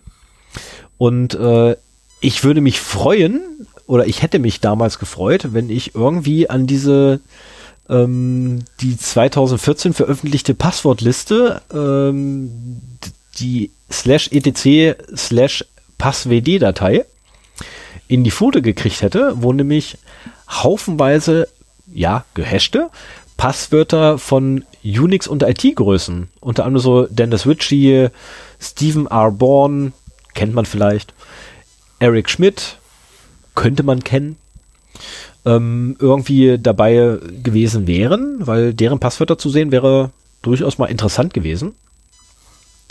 Ähm, und ähm, das hat halt, das hat halt jemand in die Pfoten gekriegt und hat sich natürlich gleich dran gemacht mit modernen, mit modernster Technik. Ne, also wirklich State of the Art, Hightech, also die, denn her? Äh, die Datei. Ja. Ähm, die hatte die Entwicklerin Lea Neukirchen, ich weiß nicht, ob es eine Deutsche ist, deswegen spreche ich es einfach mal Deutsch aus, ähm, schon 2014 in die Pfoten gekriegt. Äh, wo die Datei herkam, habe ich leider nicht rausgekriegt. Ähm, aber die, äh, diese Datei hat echt Wellen gezogen, weil ähm, es gibt auch einen, angeblich sehr lesenswerten Thread in der Mailingliste von der Unix Heritage so Society, ähm, wo ich auch mal bei Gelegenheit irgendwie durchgucken muss. Also das ist auch verifiziert, dass die ja. echt ist. Sozusagen. Ja, ja, die ist ah, echt. Die ist echt. Äh, okay. ähm, kommt, kommt jetzt auch, also erstmal das Ding, wie gesagt, ist uralt. Ähm, kommt noch von BSD 3 Zeiten. Ähm, ich weiß nicht, wer, wer sich mit BSD auskennt, aber die sind weit, weiter als 3. ähm, ich hätte mich damals über so eine Datei gefreut, also als ich angefangen habe, Passwörter rumzufummeln. Ähm, so, die gute Dame hat natürlich dann, also äh, die ist natürlich mit Crypt 3 verschlüsselt, äh, was DES-basiert ist. Und DSS, äh, DES gilt ja schon seit Ewigkeiten eigentlich als unsicher und entsprechend schnell konnte sie halt mit wirklich modernsten Tools, ne, also Quantencomputer und so weiter und so fort, nein, sie hat Hashcat und John the Ripper benutzt, äh, auf moderate, äh, allerdings auf moderate Hardware, nicht auf High-End-Hardware, also nicht so wie meine einer hier unter dem Tisch stehen hat. Ähm, Angeber.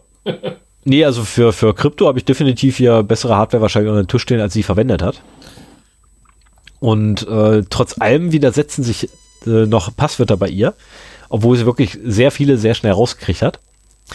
Und äh, damals waren die Passwörter noch auf acht Zeichen beschränkt. Oder anders ausgedrückt 64 Bit. Mhm. Und ähm, da über die Zeit ne, entstand da wohl so ein Sportler drin, sich dran zu versuchen. Und eine AMD Radeon Vega 64 wurde darauf angesetzt ähm, um letztendlich das letzte Passwort zu brechen. Und das letzte Passwort ähm, gehörte übrigens Ken Thompson. Ähm, ist der Co-Erfinder von Unix und äh, der Sprache B, welches der Vorgänger von C war. Und, und auch ein A? Ja, es gab auch ein A. Und ähm, der Vorgänger von Go. Äh, nein, äh, nicht der Vorgänger von Go, sondern ebenfalls auch mit der, der, der Erfinder von Go. Ähm, und ah, sein, sein Passwort wurde von Nigel Williams mit der AMD Radeon 64, äh, Vega 64 gebrochen. Ähm, die, die Grafikkarte selber, also das ist super, ey, die, Fakten in diesem Artikel, ich habe extra noch aufgemacht, damit ich das nicht durcheinander bringe. Ähm, die Grafikkarte schaffte ungefähr 930 Millionen Hashs pro Sekunde, brauchte aber für sein Passwort immer noch vier Tage, also mehr als vier Tage. Knappe fünf. Ähm, ja, das Ergebnis ist, äh, erklärt dann auch warum. Was, ähm, was war denn daran so schwer, das letzte Passwort da zu brechen, wenn das in fünf Tagen geknackt wird? Ich sag's ja gleich. Also, sie haben, äh, wie gesagt, ne, sie haben rein Brute Force gefahren, also sprich, wir probieren einfach von 0, von 64 mal 0 bis 64 mal 1 alle Kombinationsmöglichkeiten durch. Ähm, was die, was die Entschlüsse angeht. Z. Wie bitte? Bis 64 mal Z. Du hattest von 0 bis 1 gesagt. Ja, ja, weil 64 Bit ist ja. der Schlüssel lang. Ja. Okay, sind wir uns einig. Die Hörer werden wissen, was ich meinte. ja. ähm, so, jetzt letztendlich, sie haben wirklich alle Kombinationen einmal durch, oder der nette, ähm, wie ist der nochmal hier, äh, nee, Thompson war der andere, ach Gott, war Nigel Williams so. Hat halt alles durchprobiert und kam dann auch tatsächlich zu einem Ergebnis. Ähm, P slash Q2 minus Q4 Ausrufezeichen. Das war das Passwort. Und das erklärt ja. auch, warum es so lange gedauert hat. ähm, weil einfach wirklich, ja, zuerst probierst du halt Zahlen durch, dann Buchstaben und dann das fängst du an zu kombinieren.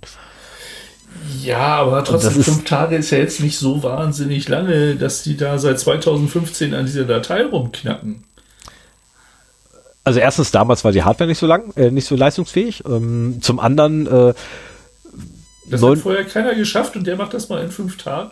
Ja, also mittlerweile geht das. Also mittlerweile funktioniert solche, ne, okay. ne, acht, wie gesagt, das ist ein achtstelliges Passwort wohlgemerkt, ne? Ja. Oder eins, zwei, drei, vier, fünf, sechs, sieben, acht. So, und das Ding ist in fünf Tagen offen. Also was mich halt verwundert ist, dass es in fünf Tagen offen war. Ähm, nein, verwundert mich nicht, aber schreckt irgendwo ein bisschen. Ne? Holt einen wieder zurück in die Realität. Äh, achtstellige Passwörter, echt eine Scheißidee. Mhm. Ähm, selbst mit Bcrypt eine Scheißidee, weil äh, Bcrypt ist nur Faktor n langsamer. Und n mhm. ist viel zu klein dafür. Ähm, ja, vor allen Dingen, wenn du dir mal eben in der Cloud äh, eine Menge Server oder Grafikkarten kriegst. Richtig. Um ja, das zu genau. analysieren. aber hier kommt noch lustiger Funfact, ne? Was übrigens wie Kauderwelsch aussieht, ist eine gängige ähm, Schacheröffnung. Ah ja. Und zwar in einer weniger gängigen Notation. Weil der gute Thompson nämlich ähm, Schachenthusiast war oder ist. Ah, siehst du, wenn man das gewusst hätte, hätte man. Genau das. Wenn man das gewusst hätte, hätte man schon mal irgendwie haufenweise rauslassen können, ne? Ja. Das wäre cool gewesen. Ähm, so, das war der, das war vom 12.10. Mhm. Dann haben wir den 14.10. Äh, also einer, einer unserer Kommentare war ja, äh, ich bin mir jetzt nicht mehr sicher, ob es in der E-Mail war oder in den Kommentaren unter der Sendung, ähm, dass wir das so herrlich unpolitisch sind. Na, die meisten beschäftigen sich eher so mit der Netzpolitik-Seite. Es tut mir leid, Das- ich das werde, ich, ich werde heute in, den- in den News sehr politisch. es tut mir leid, aber es muss sein. Das, das war unser Pentester. Okay, dann tut mir das leid, dass ich das nicht gleich noch wusste. Ähm, und zwar der Jung Un äh, jungen Union-Chef, junge, junge, nein, junge Union, so. Chef Kuban ähm, will einen neuen Anlauf starten zur EU-Urheberrechtsreform, aber ohne Uploadfilter. Ähm, Ja, jetzt haben sie gemerkt, dass es ohne die anscheinend nicht geht. na, mit denen Das war ja funktioniert das es nicht. Das Problem ist ja, mit Ja, Uploadfilter denen funktioniert es einfach nicht. Na, weil, also ähm, die, die aktuelle Urheberrechtsreform, von der die CDU gesagt hat, das machen wir ohne Uploadfilter, äh, haben sie noch keinen Plan, wie sie das ohne Uploadfilter machen wollen. Und äh, das ist wahrscheinlich der Erste, der sich jetzt sagt, okay, dann müssen wir die Urheberrechtsreform neu machen. Ach so, meinst du, ja, da, da stimme ich dir zu. Das könnte durchaus tatsächlich sein, dass einfach nur einer der, ich meine, junge Union, ne, also sprich, der ist noch nicht so verkeilt. Ne? Die können noch denken, so halbwegs, nicht immer richtig, aber zumindest halbwegs. Ja, Jetzt muss ich- ich mich langsam zurückhalten mit dem, was ich sage. Ja, Opa, solltest du machen. ähm, aber beim der, der, nächsten noch mehr. was? Und beim nächsten Thema noch mehr sehe ich gerade. Oh mein. Ja, es geht weiter. Es geht noch weiter. Oh ja. Ja, das wird nur noch schlimmer bei mir. Lies lieber nicht mal Überschrift, das wird echt nur schlimmer. Okay. Ähm, also jedenfalls, die, die wollen halt ganz gerne die Urheberrechtsreform ohne Upload, oder er möchte ganz gerne eine Urheberrechtsreform ohne Uploadfilter. Wäre zu begrüßen. Und äh, wie damals, so auch heute, keiner hat was gegen Urheberrechte. Da hat keiner was gegen. Nur das Wie ist unter aller Sau. Und dass die doch bitte auch dann den Urheberrechten zu, äh, den Urhebern zugutekommen. Genau, nicht irgendwelche Verwertungsgesellschaften oder sonstigen Davon Profiteuren davon, ne? Ähm, so, da habe ich vom 13.10. Äh, das wird jetzt alles hier ein bisschen sehr unsortiert von der von der Zeit. Jetzt fange ich gleich an zu brüllen. Warum? Warum? Weiter. Und zwar habe ich etwas, äh, also es gab ja diesen, diesen, ja, scheiß Anschlag in Halle. Ist blöd, dass es durchge ist äh, blöd, dass der Typ das getan hat. Ähm, und naja, Seeopfer hat allerdings gleich gleich die richtigen Schlüsse gezogen. Die Gamer-Szene muss stärker in den Blick genommen werden. Weil in der Gamer-Szene, da tummeln sich Rechte. Die, die tummeln sich da nicht nur. Die, die versammeln sich da, die sprechen sich dort nicht, ab. Rechts hat er nicht gesagt. Da, äh, Die ganzen Extremisten. genau. Ähm, äh, ja, und natürlich, ne, wer springt natürlich am 14.10. gleich mit auf auf den Zug? Natürlich, der Verfassungsschutz. Gamer-Szene teilweise Plattform für Extremisten. Nee. Also das, das war wirklich Inlineskater. äh, ein Inlineskater, Inlineskater müssen, müssen stärker ne, unter Beobachtung genommen werden, weil da tummeln sich Extremisten bei. Bei den Inline-Fahrern. Fahrradfahrer. Viel schlimmer. Fahrradfahrer. Autofahrer. Sven, du glaubst gar nicht, wie viele Extremisten sich bei den Autofahrern tummeln. Ähm, also ich, ich persönlich weiß nicht genau, äh, was ich noch dazu sagen soll. Ich meine, Seeopfer hat sich da selber ins Auskatapultiert für mich. Der Typ ist unwählbar. Ähm, Verfassungsschutz, ja, okay, müssen wir nicht drüber reden. Ne? Ich meine, der Verfassungsschutz hatte mal zur Aufgabe, Rechte zu jagen. Ähm, oder nein, ist verkehrt. Der Verfassungsschutz wurde gegründet, um letztendlich ne, die, die Altnazis oder ehemaligen Nazis, ehemalige NSDAP-Mitglieder etc. da irgendwie ausfindig zu machen, was ganz geil war, weil wen hat man dafür natürlich genommen? Richtig, die NSDAP-Mitglieder. Ähm, ist eine total geile Aktion, lass Nazis Nazis jagen. Ähm, der Verfassungsschutz hat auch so rühmliche Aktionen äh, gebracht wie ja, die NPD will sich äh, gründen, hat aber keine Kohle. Ja, hier komm, ne, V-Mann, bezahl die mal. Gründe doch mal mit die NPD mit. Ähm, und nur so eine Scheiße, also sorry, aber der Verfassungsschutz ist mehr als un unnütz in diesem Land, weil die reißen eh nicht wirklich was. Ähm, davon ja, abgesehen, ja. davon abgesehen, stärker drauf zu gucken, bringt nichts. Mit allen Maßnahmen, die sie aktuell haben, haben sie es nicht hingekriegt, das Ding zu verhindern. Was soll denn jetzt bitte mehr Geld bringen? Ich meine, letztendlich das, was sie das haben sind, wollen, ist das Geld. Sind, das sind zwei Sachen. Der Verfassungsschutz natürlich immer, wenn irgendwo äh, ein Anschlag passiert, dann sagen die, oh, wir hatten nicht die richtigen Mittel, um Richtig. ihn zu verhindern. Also gebt uns mehr Geld, damit wir die in Zukunft haben. Genau, gibt uns mehr Geld, dieser, mehr Mittel was mich an dieser Seehofer-Aussage total stört, also es sind so zwei Sachen. Die eine ist, wir hatten schon vor zehn Jahren eine Diskussion über Killerspiele. Oh, die ist älter. Die so, ist viel, viel älter. Nee, so viel älter ist Doch, die ist wirklich, nee, vertrau mir, die ist wirklich älter. Also ich kann es dir raussuchen, die ist wirklich älter. Ne, also nicht erst mit Winden. Ist auch egal. Also es ist, es ist auf jeden Fall schon irre lange her, dass, dass da mal drüber gesprochen worden ist. Und was mich am meisten dabei aufregt, ist, dass Seehofer so Nebelkerzen wirft. Ja. So nach dem Motto, wenn da stehen würde, Seehofer will Nazi-Szene stärker in den Blick nehmen, hätte ich das gut gefunden und hätte ihm äh, ein Ohr gewährt.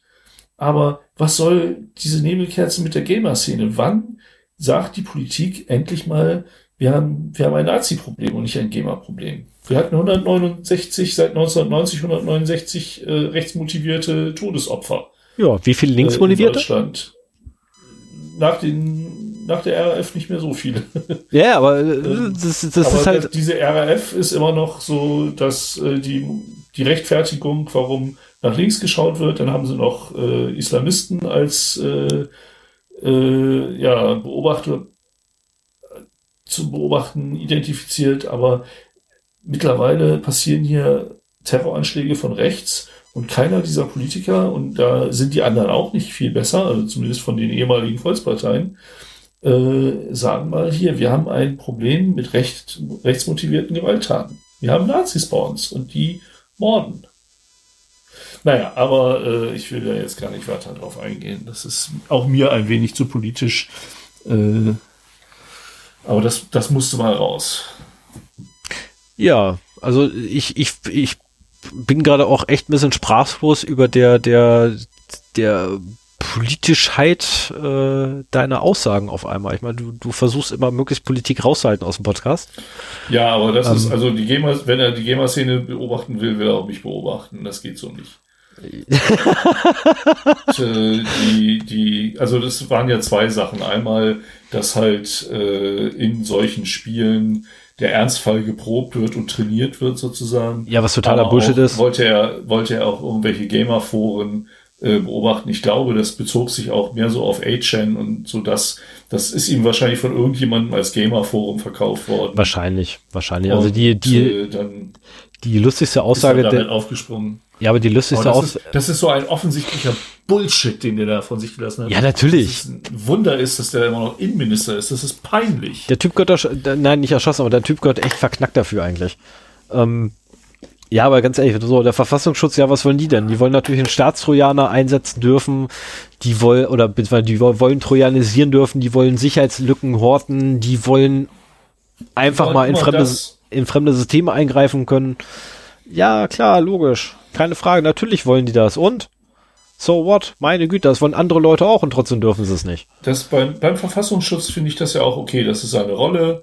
Der muss halt einen Lauten machen. Der muss dafür sorgen, dass sein, äh, sein Haus äh, mehr Geld kriegt. Das wollen sie ja alle haben, egal worum sie sich kümmern.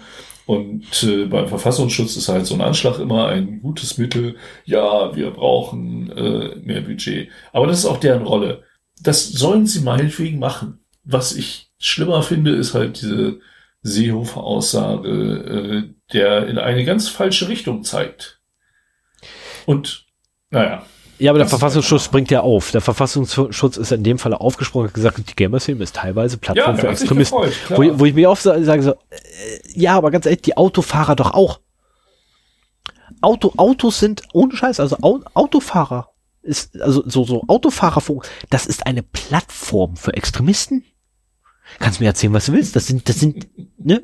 Ich meine, gut, okay, wir müssten uns jetzt wahrscheinlich gleich äh, im Anschluss über die ähm, über die Definition von Extremismus ähm, irgendwie mal unterhalten, weil die meisten sehen Extremismus immer politisch motiviert. Ähm, Extremismus selber ist erstmal nicht per se politisch motiviert. Extremismus ist eigentlich, ähm, naja, man, man ist halt Ja, extrem in irgendwas. Ähm, ah, Deppen halt, einfach Deppen. So, Also dein, Wir lassen dein Autobeispiel noch als, als letztes äh, sterben jährlich über 3000 Leute im Straßenverkehr. Das habe ich irgendwann mal nachgeguckt. Das war in den 80ern äh, oder 70ern, das weiß ich nicht mehr genau, waren das auch schon mal bei 12.000. Also Mhm. Ja. so äh, Airbags und Gurte und Knautschzonen haben da einiges gebracht. Aber es sterben halt im täglichen oder es sterben im Jahr 3000 Leute äh, auf Deutschlands Straßen im Straßenverkehr. Ja, Und da hat keiner Angst, wenn er auf die Straße tritt. Nö. Und äh, das ist halt eine Angst, an die wir uns gewöhnt haben, wobei es da durchaus realistisch wäre, sich Gedanken zu machen, aber man hat also seine Vorgehensweisen. Und äh, hier wird mit deutlich geringeren Todeszahlen, die aber viel mehr schrecklich medial aufbereitet werden, äh, ein ganz anderer Start gemacht. Und alle haben sie Angst vor irgendwelchen extremistischen Anschlägen. Wobei meiner Meinung nach müssen sie erstmal Angst haben, bevor sie über die Straße gehen. Und dann äh, kann man mal über sowas nachdenken. ja. Aber egal. Und wo du weitermachen, bitte. wo du aber gerade äh, den, den, den Einschub muss ich das ganz kurz machen, wo du gerade gesagt hast, ne, Verkehrstote. Nee, da äh, muss doch mal was hinterher. Geht schnell. Verkehrstote, ne? Also, wo du gerade gesagt hast, ne? 8000 Verkehrstote im, oder, ver, na, sagen wir lieber mal Verletzte. Ob jetzt tödlich oder. Tote. Okay, nehmen wir. Tote. Gut, dann nehmen wir nur die Toten. Ähm, alleine, alleine dieses Jahr, ne, also mit Verletzungen äh, hätten wir jetzt, oder Unfallopfer hätten wir sagen können, okay, die Zahl ist viel höher. Äh, dann wären wir, also mit Unfallopfern wären wir nämlich bei 730.608 gewesen, nur für dieses Jahr. Ähm, so, so sind wir nur bei 12.875 Toten in Thailand. Oh. Ja. Ähm, und das sind aktuelle Zahlen. Also die sind vom, äh, vom, vom 20. glaube ich. Ja, vom 20. habe ich die gekriegt. Krass. Ne? Also es sind die offiziellen Zahlen der Behörden dort. Ähm, ist echt krass, hat mein Vater mir geschickt gehabt. Boah. Genau. Ähm, gut, es äh, gibt aber auch Gründe dafür, äh, unter anderem zum Beispiel, dass sehr viele Leute dort ohne Führerschein fahren, dass die Führerscheinprüfung ein totaler Witz ist, dass du Motorradführerschein Und? machst, damit automatisch Autoführerschein hast. Ähm, also Dass du keinen TÜV hast. Genau, kein TÜV Oder? kommt auch mit. Ja, ah, du hast eine Art oder etwas ähnlich. Ja, so, so einen richtigen TÜV nicht, nee. nee, so einen richtigen TÜV hast du nicht.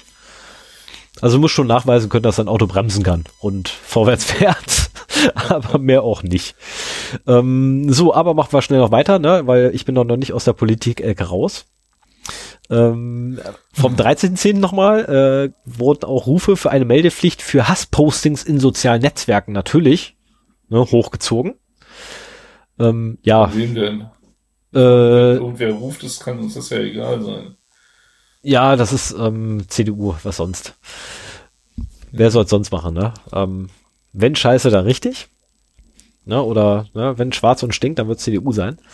Ähm, dann am 14.10. Wir Äh, hat verlieren heute die Hälfte unserer. CDU-Wähler. oh nein, wir haben die Hälfte der CDU-Wähler voll. Also ganz ehrlich, wählt doch, was ihr wollt. Das ist nicht das Problem, aber müsst ihr auch damit klarkommen, dass A, Leute was anderes wählen eventuell, B, Leute eventuell nicht mit der politischen Meinung übereinstimmen und C, muss man sich dann einfach auch gefallen lassen, dass man halt Aktionen, ähm, die nun mal die Parteien machen, halt einfach auch mal diskutieren muss. Das gehört damit dazu. Das muss man einfach über sich ergehen lassen. Dann, ich meine, ich kann nicht, ich, das wäre genauso, als wenn mein Arbeitgeber irgendwie Scheiße baut und ich dann da stehe und einer kommt an und sagt, ey, sag mal, was hat der Arbeitgeber? Und ich dann steht da und sagt, Alter, was willst du denn von mir? Geh doch mal weg. Das ist ja Blödsinn. Nein, dann muss ich da ja auch, Ja, logischerweise. Aber egal. So. Also, Hessen prüft Einsatz von Bodycams im Gefängnis. Äh, und zwar haben sich die Bodycams wohl in Hessen als echt toll angewiesen. Also Bodycams sind diese komischen Kameras, ne, diese kleinen, die meistens links auf der Schulter vom Beamten sitzen. Quasi Oder rechts.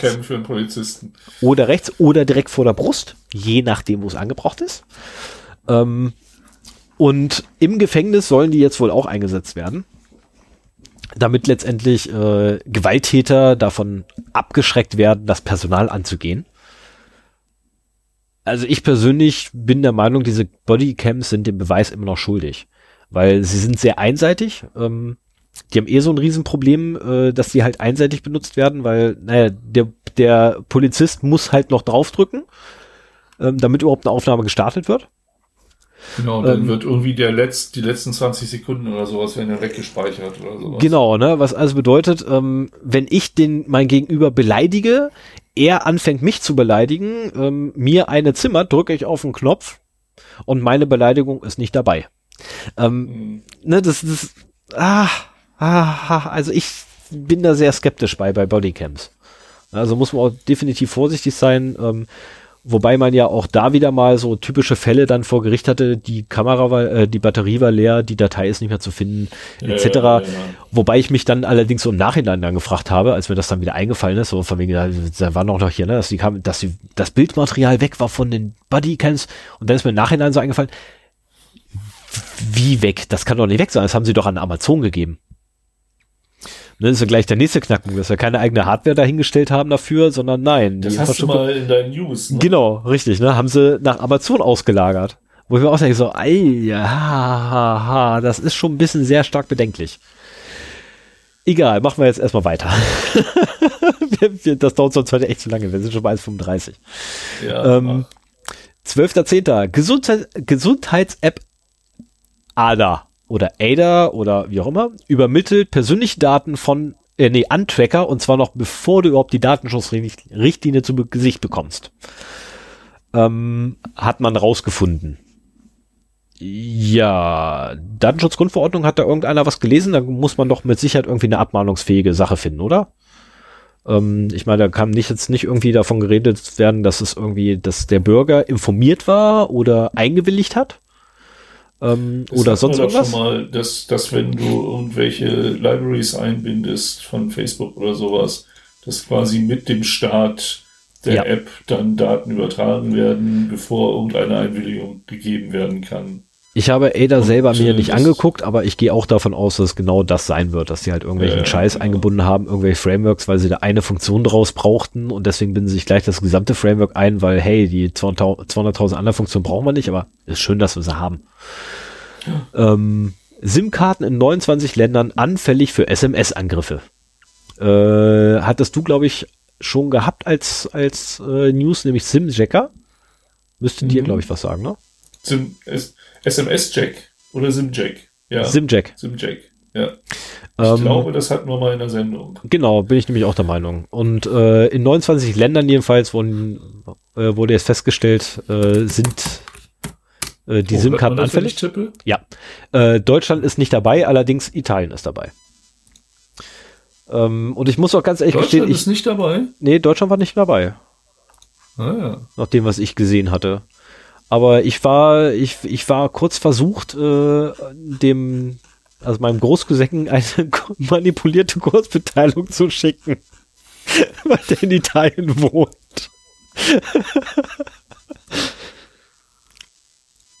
ah, nett. Genau ein Monat her. Ich habe es gerade Ja, so muss sein. Ähm, so, dann äh, mache ich noch schnell das Politische, bevor ich zu dem komme, weshalb demnächst Siri besser wird. Äh, 21.10.2019 habe ich noch was. Ne? Hass und Hetze im Netz. Politiker fordern weitere Maßnahmen. Ähm, bitte das Kleingedruckte lesen, nur für ähm, Politiker. ja. ne? ähm, also nicht nur, nicht nur hier, ne, unsere, unsere in Anführungszeichen Airquote Spitzenpolitiker, die im Bundestag sitzen, da gibt's ja schon genug Regelungen. Nee, nee, nee, nee, sie haben jetzt eine Lücke gefunden ähm, bei lokal- und ehrenamtlichen Politikern. Da haben sie jetzt tatsächlich eine, eine Straflücke gefunden. Ähm, ja, Bundes, Bundespolitiker dürfen sich ja beschimpfen lassen. Das ist ja jetzt gerichtlich äh, festgestellt worden. Ja, abwarten, weil da bin ich der Meinung, ist das letzte Wort definitiv noch nicht gesprochen, ja, weil sorry, aber genau. das geht gar nicht, was da gelaufen ist. Also ja. du, du sprichst hier auf die, auf die Dingsbums an, ne? Von den Grünen. Hast, ja. Ja. Mhm. Also das, geht gar nicht. Also A war die Aussage komplett aus dem Kontext gerissen, die da, um die es überhaupt ging. Und äh, B, das, was da gelaufen ist, ey, es geht auf keine Kuhhaut mehr drauf. Also sorry, das sind definitiv strafbewährte Beleidigungen. Oder Strafhegebeleidigung gewesen. Ende. Da hat doch nichts mehr was mit ja. dem Kontext zu tun. Oder mit der Diskussion. So, 13.10. kam übrigens raus, äh, oder beziehungsweise wurde verlautbart, ähm, Apple will Sprachbefehle wieder auswerten. Mit Zustimmung der Nutzer. Allerdings gilt das nicht für die transkribierten oder in Text umgewandelten Befehle. Ähm, oder waren es Textnachrichten? Äh. Ach, ne, genau, genau. Also die in Text mit umgewandelten Mitschnitte möchte Apple weiter ungefragt auswerten. Ähm, okay. Während allerdings das Audiomaterial, das ist so stumpf, ähm, nur auf äh, Nachfrage, also mit Einwilligung ausgewertet wird.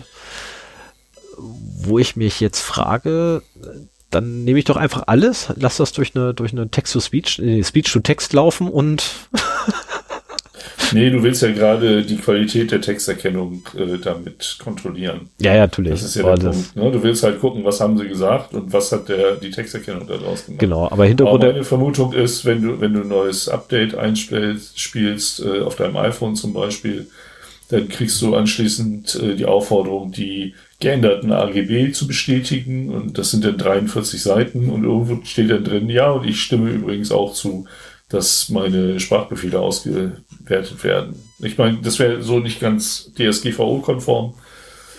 Ähm, das wäre überhaupt nicht DSGVO, ja, egal. Ähm, anderes Thema. ich habe ich hab ja, heute echt Thema, genug von. Das ist mein Stichwort. Ja, ich habe ich habe genau, weil ich habe heute echt genug von der DSGVO. Ich habe da keinen Bock mehr heute drauf. Na gut. Dann machen wir mal ein Thema. Genau. Mach mal. Und äh, ich nenne, ah, ich, ich habe heute ein Mikro auf dem Schreibtisch stehen und deswegen darf ich nicht tippen, weil das hört man total laut. Ich habe das schon gedämpft, aber trotzdem, äh, das nimmt halt sämtliche Raumschelle hier auf. Schalle? Sch Schelle? Schalle. Und äh, deswegen versuche ich mich zurückzureißen, zusammenzureißen und nicht zu tippen. Naja, auf jeden Fall, äh, mein Thema heute ist so die Frage, wie sicher ist Bluetooth? Also per se, würde ich, per se würde ich sagen, gar nicht. Okay, ja, dann können wir jetzt Schluss machen. Spielst du das Auto ab? Also äh, es ist so meine, meine Vermutung. Ja, genau, aber das ist, das ist äh, der Punkt. Äh, das ist schön, dass du das gesagt hast. Äh, wir werden sehen, ob das stimmt. Auf jeden Fall äh, hatte ich vor einiger Zeit, habe ich das hier verlinkt? Nein, habe ich nicht. Über die Mausjack-Attacke ja. gesprochen wo äh, kabellose Mäuse auch von namhaften Herstellern wie Logitech, die nicht über Bluetooth kommunizieren, äh, ja, angegriffen werden konnten, abgehört werden konnten, äh, bis hin zu äh, die Befehle, also neue Befehle eingeben. Das war so ein, so ein Remote Rubber Ducky. Also im Prinzip konnte man sich in die Verbindung zwischen einer Tastatur oder das ist ja Tastatur und Maus ein HIT-Device, ein Human Interface Device. Das, das unterscheidet ja gar nicht zwischen Tastatur und Maus. Und äh, da kann man sich halt äh, reinhängen und dann anstelle der Tastatur meinetwegen mit dem kleinen Dongle im Rechner kommunizieren und äh, ihm sagen, hier Control R, ich weiß gar nicht, ist das oder Windows R, also für äh, Eingabe dann cmd.exe und dann hast du eine Shell und kannst da irgendwelche Sachen eingeben, so wie es das RubberDucky im Prinzip auch macht. Und da kam bei mir schon die Frage auf, so nach dem Motto, okay, das sind halt, also ich nehme auch keine einfachen kabellosen Mäuse mehr aus dem Grund, weil das wirklich zu einfach war und ich keine Lust habe, mir lange Listen durchzulesen, welche sind denn an Mausjack anfällig, welche sind es nicht. Okay, dann nehme ich die, die nicht anfällig sind. Oh, kommt irgendwann raus, dass sie doch anfällig sind und ich kriege es nicht mit oder was auch immer, so nach dem Motto, also kabellose Mäuse ohne Bluetooth nehme ich schon mal nicht mehr. So, das ist mir einfach zu riskant und ich habe auch beim Game gemerkt, äh, Kabel ist gar nicht so behindernd, wie ich gedacht habe und du hast noch ein bisschen weniger Latenz dabei. Und ich habe halt jetzt auch seit einiger Zeit wieder, ich hatte vorher eine kabellose Logitech-Maus, die nicht Bluetooth war, glaube ich jedenfalls. Und nee, war nicht. Und äh, ich habe da die mittlerweile auch echt auf war, äh, mir eine kabelgebundene gekauft und bin damit glücklich und bilde mir sogar ein, in den Rankings nochmal so ein, zwei Plätze nach oben zu kommen. Nur weil die Latenz meiner Maus um zwei Millisekunden geringer ist. Was weiß ich. Naja. Mm. Trotzdem äh, kann auch das Training gewesen sein mit der neuen. Nein, das war die Maus. Ja. Ganz klar, das war die Maus. genau. So, und, wenn, du dir, äh, und wenn du dir jetzt übrigens noch eine, eine, eine Logitech G-Series holst, also die Gamer-Mäuse, Alter, dann rockst du richtig. Nee, ich wollte nicht so viel Geld ausgeben. Ich habe mir tatsächlich eine sehr billige Gamer-Maus gekauft und bin damit sehr zufrieden. Also ich hatte vorher eine teure Logitech und jetzt habe ich eine billige äh, No-Name und äh, Shakun, glaube ich. Irgendwas. Shakun. Naja, auf, auf jeden Fall mhm. hat die keine 20 Euro gekostet. Und äh, das Mausrad ist etwas ungenau, aber ansonsten bin ich damit super zufrieden. Und die Ergonomie ist auch nicht. Aber ne, es kostet halt dafür auch nur ein Siebtel von der anderen. So, aber wie gesagt, das hat so mein Interesse geweckt. Was ist denn mit Bluetooth? Ich habe dich noch im Ohr. Immer wenn, wenn Bluetooth hier erwähnt wird, dann kommen nämlich Bemerkungen von dir wie die eben. Ja, Bluetooth ist ja nicht sicher. Mhm. Müsste man sich doch mal mit auseinandersetzen. Wie sieht das denn nun genau aus? Also habe ich angefangen, mich ein bisschen in Bluetooth einzulesen. Ich mache das jetzt nicht so detailliert, wie Stefan das immer macht mit dem Einlesen, dass ich mir irgendwelche Standards durchlese und da ganz tief reingucke, aber ich wollte halt für mich einen Überblick erstellen, wie ich Bluetooth einzuschätzen habe. Also wenn du die Standards übrigens haben willst und lesen möchtest, ne, nein, brauchst du kein nein, nein, Moment, Moment, brauchst du kein Geld auszugeben, da fragst du einfach Alex. Okay. Weil ich weiß nämlich, dass Alex, also, nein, ich kann mich nämlich daran erinnern, dass Alex mir irgendwann mal die Standards angeboten hat zum Lesen. Ah ja. Okay. Ich Weil er keine Namen nennen. ja, Moment, welche Alex? Also ich meine jetzt okay. den Alex Meyer. Alles klar. Ne? Ähm, so, und um über Bluetooth zu reden, muss man halt erstmal so ein bisschen in die Historie gehen, was ist denn überhaupt Bluetooth? Und äh, Bluetooth ist ein Standard, der in den 90er Jahren durch die sogenannte Bluetooth Special Interest Group oder kurz SIG, SIG, äh, entwickelt wurde, ein Industriestandard zur Datenübertragung zwischen Geräten über kurze Distanzen per Funktechnik. Und der Name Bluetooth äh, leitet sich von einem dänischen König ab, nämlich dem König Harald Blauzahn oder auf Englisch Harold Bluetooth. Und der hat nämlich die verfeindeten Teile von Norwegen und Dänemark vereinbar, äh, vereint. Und äh, da Bluetooth ja die verfeindeten Geräte äh, vereinen soll, äh, fand man das so angemessen. Also und Maus und Tastatur? Maus und Computer.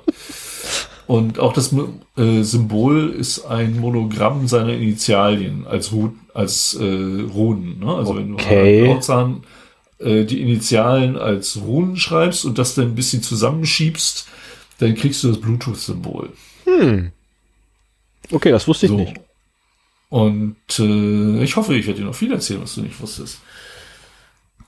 Auf jeden Fall erlaubt Bluetooth halt verbindungslose und verbindungsbehaftete Übertragung von Punkt zu Punkt, Ad-Hoc-Netze oder Pico-Netze. Mhm. So, es sind, äh, ich kann vielleicht so viel schon mal vorweg sagen, äh, der Bluetooth-Standard ist weltweit im 2,4 Gigahertz äh, Band angesiedelt oder ist in dem Band angesiedelt und deswegen weltweit äh, lizenzfrei nutzbar. Aber auch WLAN deckt oder Mikrowellenherde funken gerne in dieser. Warum eigentlich Mikrowellen? Verdammt. Also deckt und WLAN, ja. Warum stören Mikrowellen im 2,4 Gigahertz Band? Kann man die nicht anders bauen? Wie willst du die bauen? Du willst ja dann, du, ja, aber du willst doch, dass Wasser drauf reagiert. Ja, und das tut's nur im 2,4 Gigahertz Band oder was? Da müssen also wir jetzt, da müssten wir jetzt ehrlich gesagt Physiker unseres Vertrauens mal fragen. Ja, Aber ich möchte fast, ich möchte fast behaupten, dass es durchaus einen physikalischen Grund hat, warum es ein 2,4 Gigahertz Band ist und nicht das 5 ja, Gigahertz Band. Natürlich sein. Also äh, ich finde das komisch, aber es ist halt ein bekannter Fakt auch, Mikrowellenherde können halt so, auch WLAN oder Decktelefone stören. Also all das, was in diesem Band funkt, kann sich gegenseitig irgendwie stören. Und da wir heute über Bluetooth reden, sind halt WLAN deckt oder Mikrowellenherde die bösen. Ja, wobei aber eigentlich so eine so eine handelsübliche heutzutage gebräuchliche ähm, und innerhalb der letzten drei mindestens drei Jahre verkauften oder maximal drei Jahre verkauften Mikrowellen eigentlich nicht stören sollten weil die äh, eigentlich ziemlich gut abgestürmt sind. Vielleicht ist das auch so ein, so ein äh, Gerücht aus alter Zeit, weil da kommen wir auch noch zu. Ne? Also, dass früher vielleicht mal Mikrowellenherde die gestört haben und mittlerweile eben die Abstimmung so gut ist, dass sie es nicht mehr tun. Ich weiß es nicht. Also, also Mikrowellenherde, Mikrowellen, Mikrowellenherde haben früher nach hinten abgestrahlt. Also da kam in der Regel hinten was durch, aber vorne, link, äh, mhm. vorne, vorne, oben, unten, links und rechts kam nichts raus aber nach hinten kam immer so ein bisschen raus. Pff, keine Ahnung, kann daher rühren.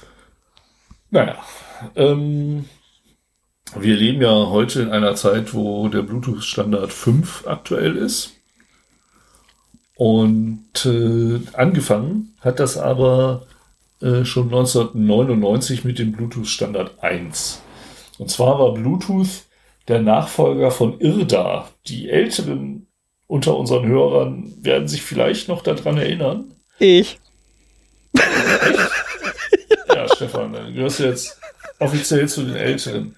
Also ich habe Ende der 90er ein PDA gehabt ja. und ein infrarotfähiges Handy. Mhm. Und ich weiß noch, auf einem Existenzgründer-Stammtisch äh, habe ich sogar mal zwei Frauen damit beeindruckt. Das, das, Im Nachhinein fand ich das äh, ziemlich skurril.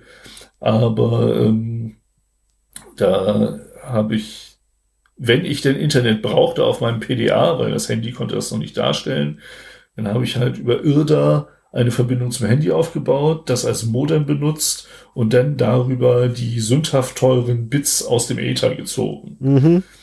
Und äh, das war super langsam und sah scheiße aus und alles, aber es hat funktioniert und insofern war Bluetooth da eine riesengroße Erleichterung. Naja, du musstest halt bei IRDA auch immer die so aufeinander ausrichten, sonst funktionierte das halt nicht. Und das sogar ziemlich genauer. Also je weiter du auseinander warst, ja. umso genauer du musstest es ausrichten. Äh, das weiteste, was wir jemals hingekriegt hatten, waren 25 Meter. Alles oh. darüber hinaus konntest du nicht mehr ausrichten. Das haben wir nicht mehr hingekriegt. Und ja gut, 25 Meter, so eine Reichweite. Also das ist schon Bluetooth auch lange nicht. Ne, das ist schon keine Frage. Also 25 Meter ist schon eine Reichweite. Aber ne, du musst die wirklich exakt ausrichten und ey, wir reden hier von Infrarot, also sprich, wir reden hier von Licht. Mhm. Ne? Aber das war nicht einfach und vor allem ist dann wirklich grottenlangsam. Ja, ja, das auch. Also, also dann wurde das Ding wirklich extrem lahm. Aber lassen wir das mal mit dem ja. alten Männer reden vom Krieg. äh, 1999 kam denn äh, die Erlösung mit dem Bluetooth-Standard 1.0. Ich denke mal, so 2000 werden dann die ersten Handys vielleicht sowas gekonnt haben. Das war ja damals, äh, das wurde ja eher für eine Freisprecheinrichtung benutzt oder sowas, die die Leute in ihren teuren, teureren Autos, was heute Standard ist, war es damals ja absolut nicht.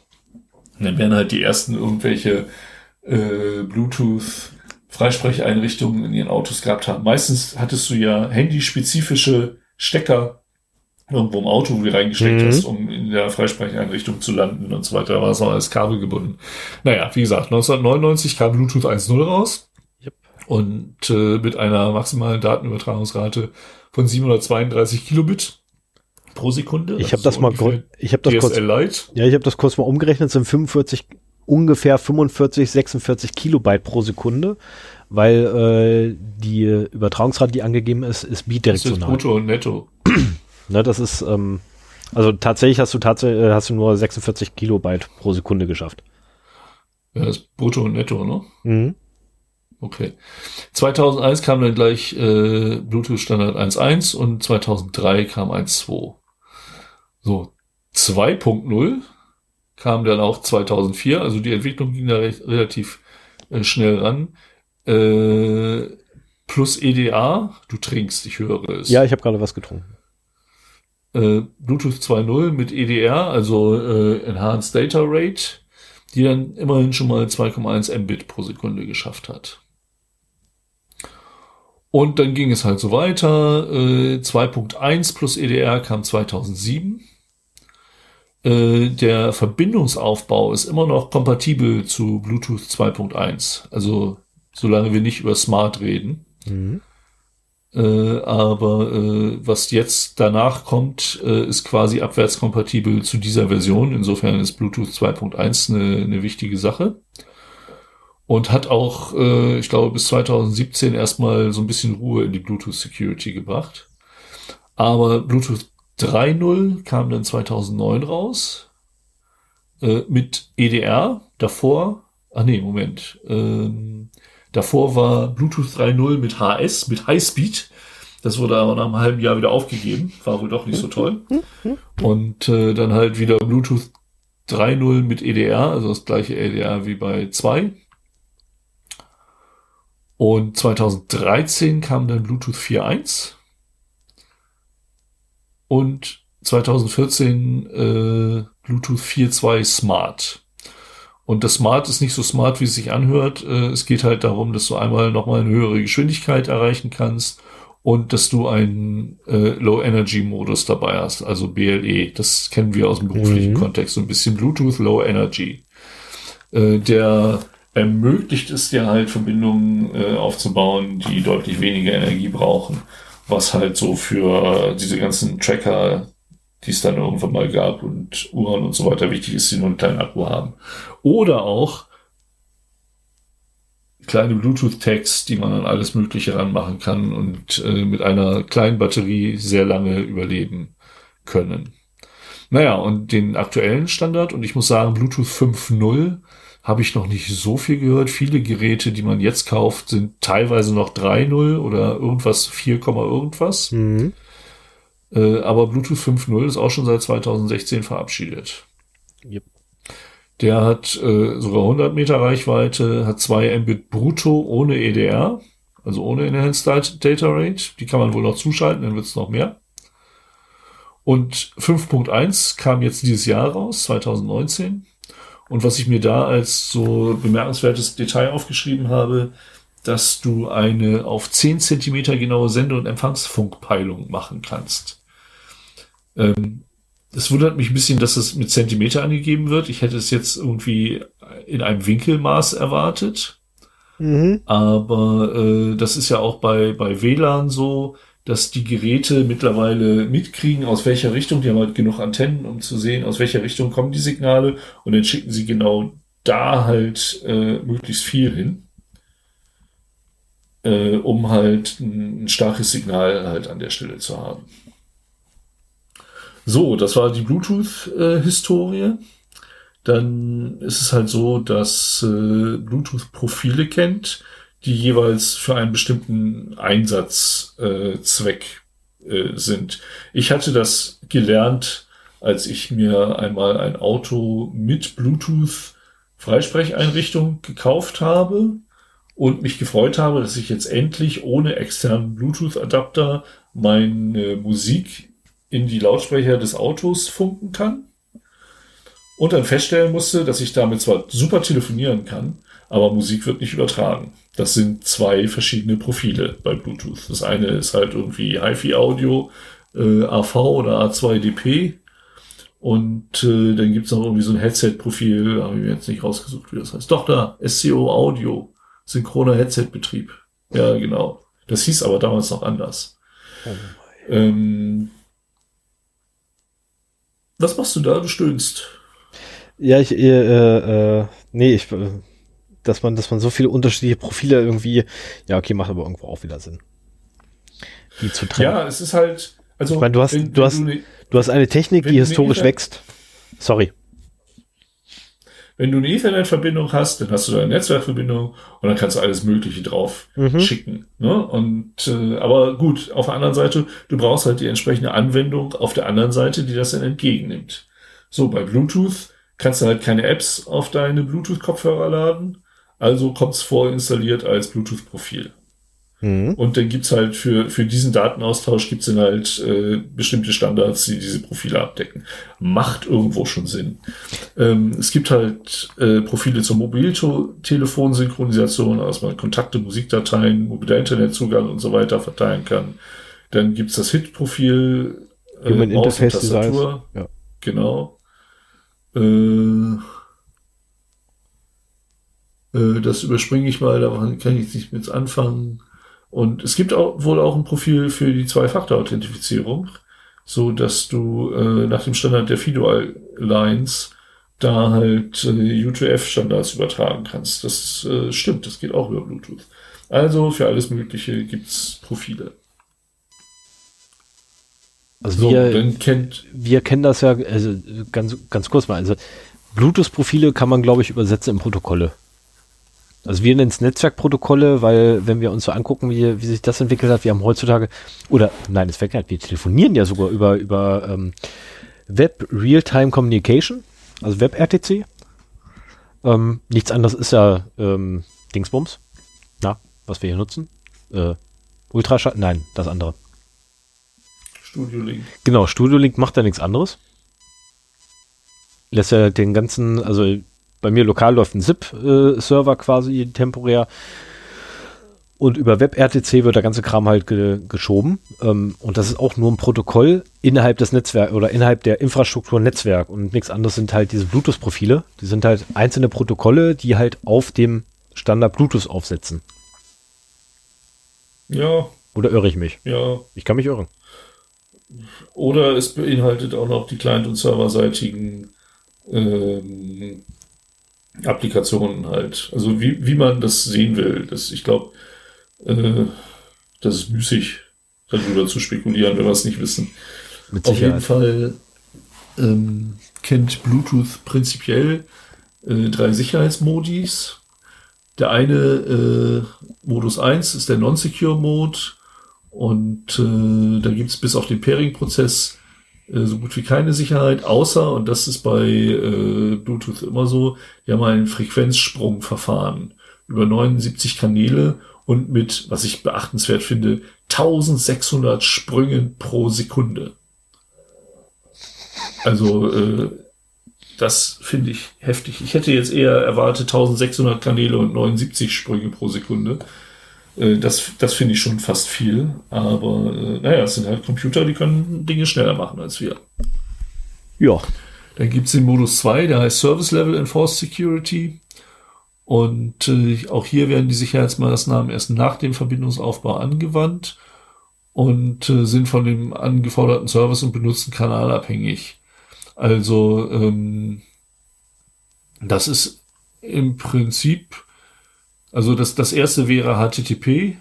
Mhm. Das zweite wäre irgendwie HTTP und man sagt dem und die Applikation, also der, also da wird dann kein HTTPS gesprochen, aber irgendwie werden die Daten trotzdem durch die Applikationen hin und her verschlüsselt.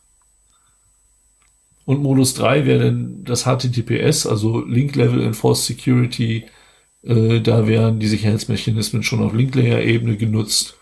Und äh, da bietet Bluetooth dann auch die Möglichkeit der Authentifizierung sowie der Verschlüsselung der übertragenen Daten. So, die Verschlüsselung ist allerdings wieder optional. Die Authentifikation nicht. So, das war jetzt erstmal ähm, so ein bisschen Vorgeschichte zu Bluetooth, wie das denn funktioniert. Und ich habe mir dann gedacht, wie gehst du da ran? Naja, du musst ich will ja das Risiko von Bluetooth bestimmen. Und wie macht man das, wenn man irgendwie mit IT-Security zu tun hat? Man schaut sich Bedrohungen, Schwachstellen und Wahrscheinlichkeiten an. Und äh, welche Bedrohungen gibt es denn überhaupt? Was kann uns denn passieren, wenn eine Bluetooth-Verbindung geknackt wird? Und da gibt's halt extrem viele kreative Möglichkeiten. Also, was ich schon gesagt habe, so dass äh, ich nenne das halt immer so, das Wireless Rubber Ducky. Ne? Also äh, Rubber Ducky ist ein USB-Stick, äh, den man in den Rechner steckt. Der sieht aus wie ein USB-Stick, gibt sich aber als Tastatur und oder Maus und führt dann halt, du musst mal dein Mikro vom Mund nehmen und führt dann äh, weitere Befehle aus, wie ich das eben schon als Beispiel genannt habe, CMD und dann äh, kann man da halt meinetwegen den Taschenrechner starten. Also im Prinzip ist das eine Remote Code Execution, äh, diese, äh, also wird da ausgenutzt.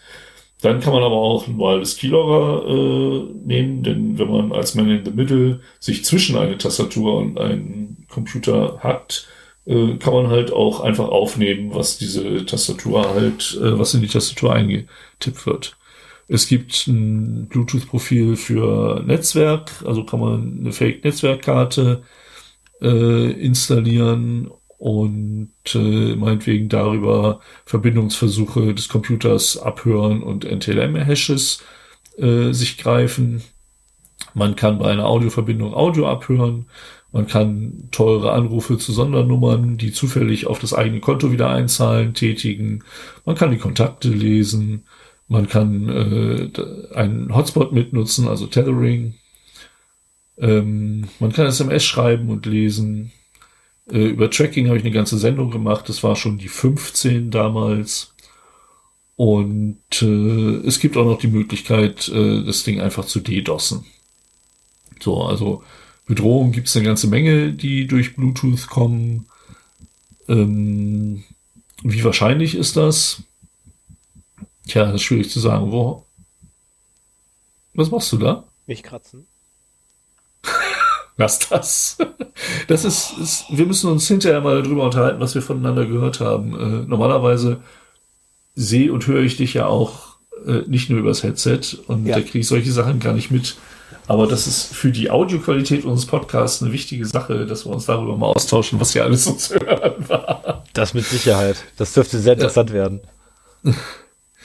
So, zur Wahrscheinlichkeit habe ich gar nicht so viel zu sagen, außer dass natürlich Bluetooth mittlerweile extrem verbreitet ist.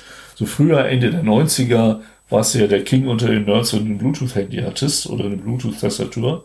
Äh, mittlerweile funkt alles Bluetooth. Früher war alles geiler, wenn es USB hatte, jetzt ist alles geiler, wenn es Bluetooth hat.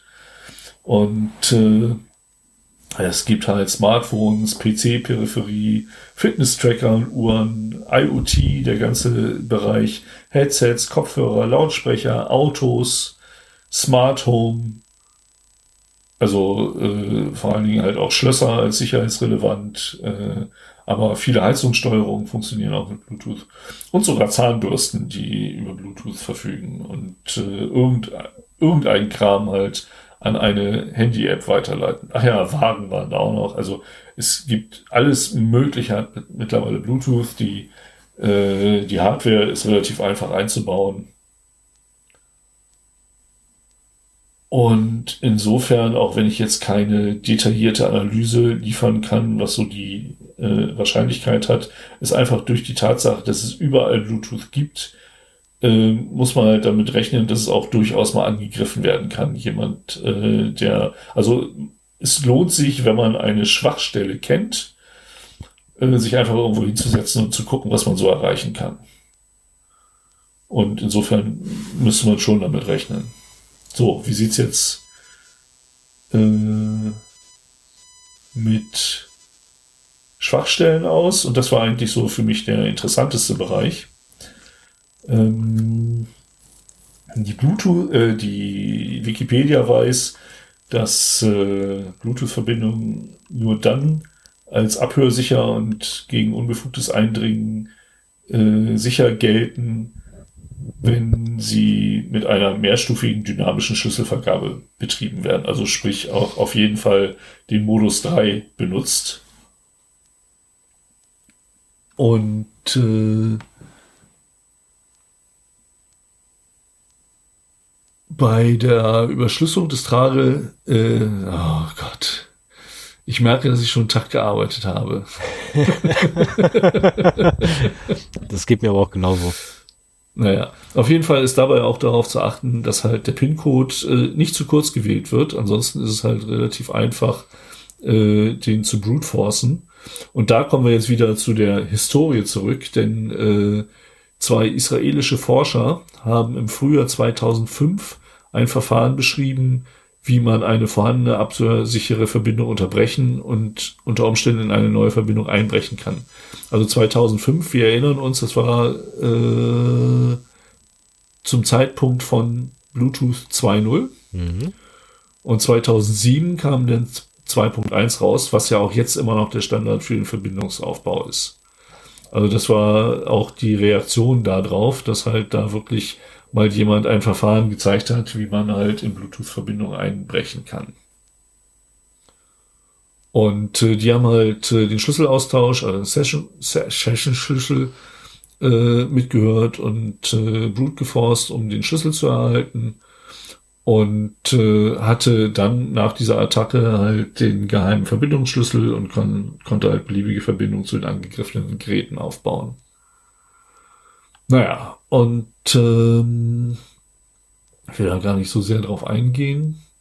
Auf jeden Fall war das der Anlass für Bluetooth 2.1 und hat Bluetooth 2.1 hat zu dem Zeitpunkt dann auch für relativ lange Ruhe gesorgt äh, in der Bluetooth Security und ich vermute mal, sein, sein schlechter Ruf kommt auch noch aus der Zeit. Denn danach, dazwischen, zwischen 2005 und 2017, äh, ist nicht wirklich viel bekannt geworden. Wir haben 2017 dann Blueborn. Das war eine sehr bekannte äh, Schnittstelle. Ich glaube, die hatten wir auch in der Sendung. Damals Bin ich auch der Meinung, schon. Ja.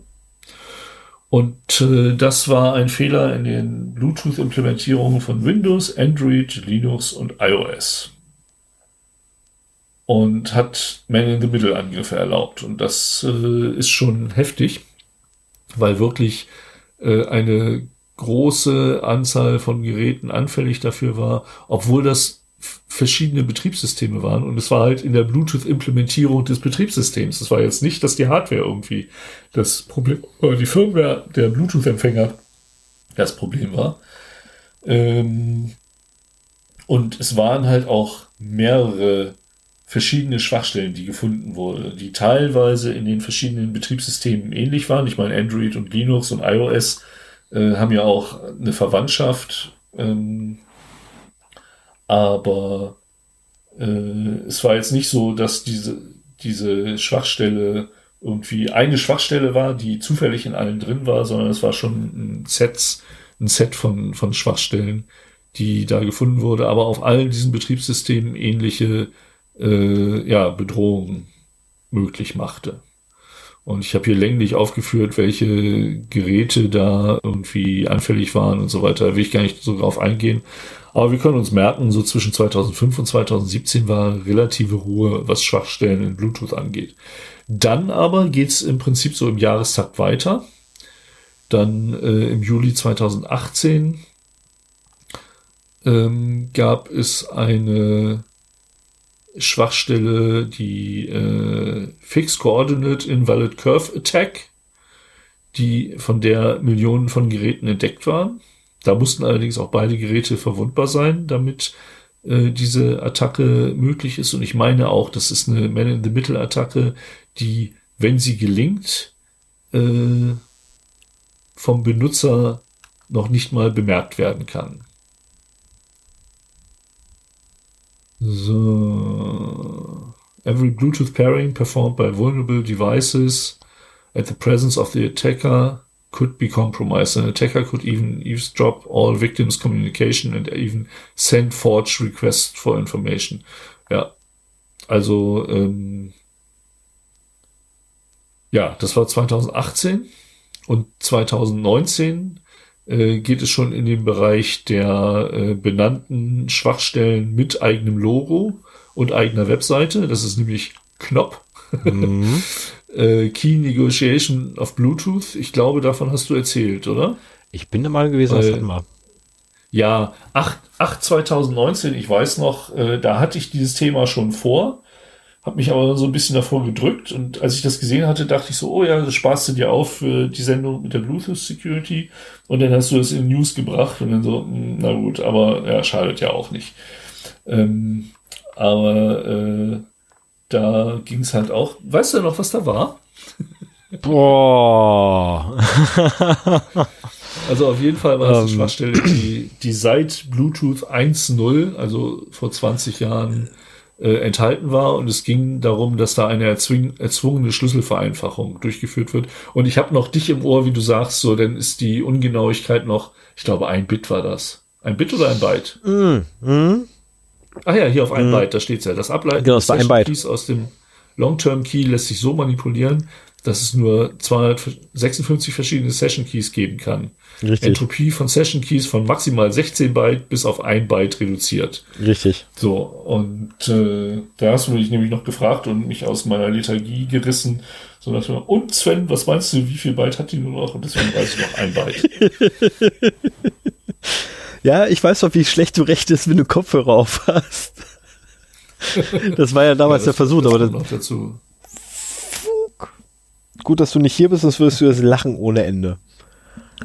Durch mein Lachen hat sich gerade das Getränk in meinem Becher, also in meinem ganz kleinen Trinkgefäß, es ist auch gar nicht mhm. mehr viel drin gewesen, davon ab, es ist wirklich nicht mehr viel, es ist so daumenbreit, noch gefüllt, so weit geschwappt, dass ich mir gerade die ganze linke Hand plus meine Hose eingesaut habe. Hauptsache der Rechner ist äh, trocken. Scheiß auf den Rechner, Onkel Franz ist trocken geblieben, das ist das Wichtige. Nee, der Rechner ist das wichtig. Ich erwarte, wenn du dein Getränk umkippst auf den Rechner, dass du dich vorher noch todesmutig und blitzschnell dazwischen schmeißt. Das Problem ist, dass ich Wasser trinke und das Zeug kalt ist mittlerweile. Und zwar eiskalt, weil ich wie immer nicht die Heizung anhabe. Ja, dann sitzt du jetzt mit nassen Hosen da und machst den Rest meiner Ausführungen mit nassen Hosen weiter. Ja, super. Du weißt, wie gern ich kaltes Wasser mag. Stimmt. Mhm. Aber da führt jetzt kein Weg dran vorbei. Nee, natürlich nicht. Aber ich muss mir gerade echt das Schreien verkneifen. Okay, so, weiter. Ich, ich, bitte drum. Ja, natürlich. Ist ja auch nicht mehr so lange. Nee, nee, komm, weiter, bevor ich hier. Naja, also das, das waren so die großen Schwachstellen, wo viele Millionen Geräte betroffen waren und die halt entweder im Protokoll oder in den Implementationen zu finden waren. Ähm, und ich habe mir dann nochmal die Mühe gemacht, um in die CVE-Datenbank zu gucken, was da so an Bluetooth-Fehlern äh, zu finden ist. Ähm, da haben wir von 2017 eine fehlerhafte Implementation im Bluetooth-Stack des BMW 330i von 2011. Mhm. Und damit kann man einen Remote-Crash der Multimedia-Software äh, erzeugen. Ich meine, das ist jetzt, ja, es ist eine Schwachstelle, aber so viele wird es davon nicht rumgeben, die dann auch noch in Reichweite von jemandem sind, der das unbedingt ausprobieren will.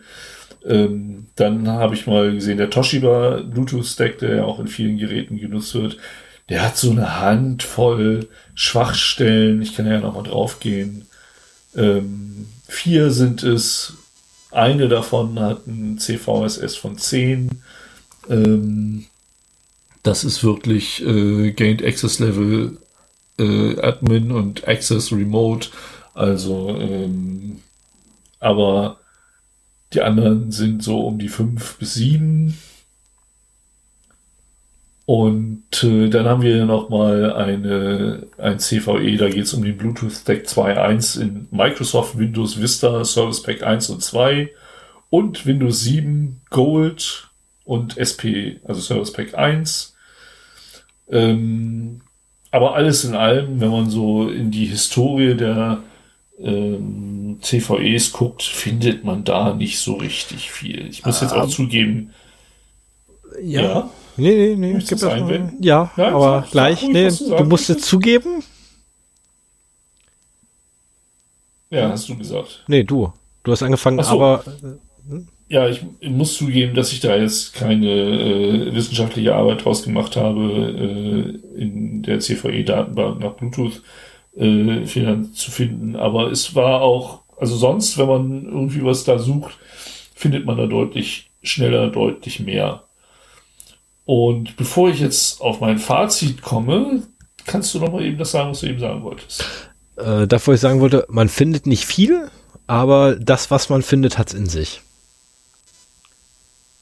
Na, das ist, ähm, also allein schon, wenn wir, wenn wir ähm, davon reden, dass der Bluetooth Stack 2.1 von Microsoft äh, anfällig war, ähm, ne, wie du ja eingangs schon gesagt hast, letztendlich kann man alles auf 2.1 wieder zurückportieren ähm, und jedes ja. Gerät dazu bringen, 2.1 zu nutzen, anstatt irgendwie 5.0. Nee, die machen das sowieso. Ähm, also Das, da brauchst du sich nicht downgraden, sondern das machen sie sowieso. Ja, Ja, also es, das ist es halt, gibt, ja, aber du, du hast, du hast zum Beispiel hier, ne, nehmen wir Knopf. Immer Knopf ist der absolute Kracher, keine Frage, ne? Hey, wir haben nur noch ein Byte zu berechnen. Das ist so, ja, also Fingerschnippen dauert länger. hm, Ne? Ähm, das sind so, so Sachen halt, die haben sie halt echt in sich. Ich meine, ja, das sind alles nicht viele. Aber die Auswirkungen, die sie haben, oder die, die, der, Ja, aber da musst du, und das, das kommt jetzt in die Wahrscheinlichkeit äh, noch mit rein, das habe ich sogar vergessen, äh, da ist ja auch die begrenzte Reichweite von Bluetooth halt auch wieder so ein Thema. Es haben zwar wahnsinnig viele Geräte Bluetooth, aber im Prinzip äh, reicht es nicht so weit, dass, wie man jetzt meinetwegen bei äh, ja, einem, einem Netzwerkprotokoll vielleicht äh, ein Problem haben könnte. Also etwas, was über das Internet übertragen wird, da kannst du von hier am anderen Ende der Welt irgendwie was äh, machen. Und äh, Bluetooth hat halt diese begrenzte Reichweite. Ja, du kannst es vielleicht noch ein bisschen erweitern damit, dass du halt äh, dein Signal verstärkst und auch das Ein Incoming-Signal über irgendwie so einen Spiegel vielleicht verstärkst. Ähm, Ja, aber überhaupt- das ist also- halt alles also hier in meinem Haushalt, begrenzt. ja, aber zum Beispiel, ne, hier in meinem Haushalt gibt es kein Mi Band 2. Das gibt es nicht in meiner Wohnung. Ich habe hier gerade eins gefunden. Ich habe es einfach mal spaßhalber so eine Bluetooth durch, durchsuchen lassen nach Geräten Ah ja, und finde ein Mi Band Das heißt- 2. Das ist, ähm, also es Ja wird gut, irgendwo das heißt um mich rum sein. das heißt noch lange nicht, dass du es angreifen kannst. Nein, natürlich es nicht, aber ist. äh, Aber die, die Reichweite ist halt, kannst. ja, aber die, die, die, die Sache ist halt, ähm, wenn du dir die Wahrscheinlichkeit oder die Eintrittswahrscheinlichkeit anguckst oder das Risiko generell betrachten möchtest, musst du auch grundsätzlich äh, äh, in Betracht mitziehen, den Angreifer musst du nicht sehen. Der muss nicht in Ja, der das Lage ist- sein, dich ja, zu ja. sehen, sondern es geht auch durch eine Wand durch. Ja, natürlich. Ich meine, ähm, ich wurde, er muss, er muss relativ nah dran sein, das stimmt schon. ja, aber ich wurde zum Beispiel Ich mein- über Monate hinweg wurde ich ja bei uns im eigenen Unternehmen, oder beim, als wir noch im selben Unternehmen waren, über Monate hinweg getrackt, in welchem Raum ich bin, einfach nur, weil mein scheiß Telefon dabei war. So, das haben die über Monate gemacht, die Schweine, bis sie mir irgendwann mal Bescheid gesagt haben, dass sie es machen können. Wo ich auch klasse, also, Das- wie bitte? Das haben sie dir nicht gesagt? Nee, das wurde mir nicht gesagt. Also hinterher wurde mir Also das ich- gesagt, inklusive alle Daten offengelegt. Ähm, Ich bin gefragt worden. weil die wussten gar nicht, wer das ist. Also die, die wussten echt nicht, dass es mein Telefon ist, bis dann irgendwann äh, jemand mal auf den Trichter kam, so ein bisschen die Daten vielleicht zu korrelieren mit besonderen Ereignissen ähm, und festgestellt hat, ja, das Ding wandert immer dann in die Küche, wenn der sich einen Kaffee holt. ja, also ähm, Na gut, also das, das sind interne, da sollten wir nicht hier weiter drüber reden, aber ähm, das finde ich schon interessant. also es war eine fiese Nummer, das war eine Ähm, echt fiese Nummer. Muss man einfach dazu sagen. Ja, lass, lass uns da äh, hinterher drüber Ja. reden, das finde ich ganz spannend. Ähm, Das machen wir dann übers Telefon, weil ich will dann nicht mal Headset aufhaben. ja, okay, ähm, können das- wir gerne machen. Ich habe die falsche Brille auf, also es fängt dann mittlerweile echt an zu drücken. Ja, ich bin auch gleich durch. Wenn du mich weniger unterbrichst, dann Mhm. Es tut mir leid, ich werde ab Aber- sofort schweigen. Aber verdammt, als du das mit dem Überwachen sagtest, fiel mir noch was ein, was ich noch loswerden wollte. Ja, dazu. Aber das. Ach ja, genau, unser Haus macht das übrigens auch. Okay, ich Unser Haus. Äh, obwohl, nee, das macht es nicht über Bluetooth. Blut wegen der geringen Reichweite. Also, äh, ich habe mit meiner Frau abgesprochen, dass ich das darf. Ne? Man ist ja Mhm. DSGVO-konform. Ja. Ich habe es nicht dokumentiert, aber ich habe es ihr vorher gesagt, ob das in Ordnung ist. Und äh, weil unser Smart Home pinkt unsere Handys übers WLAN an.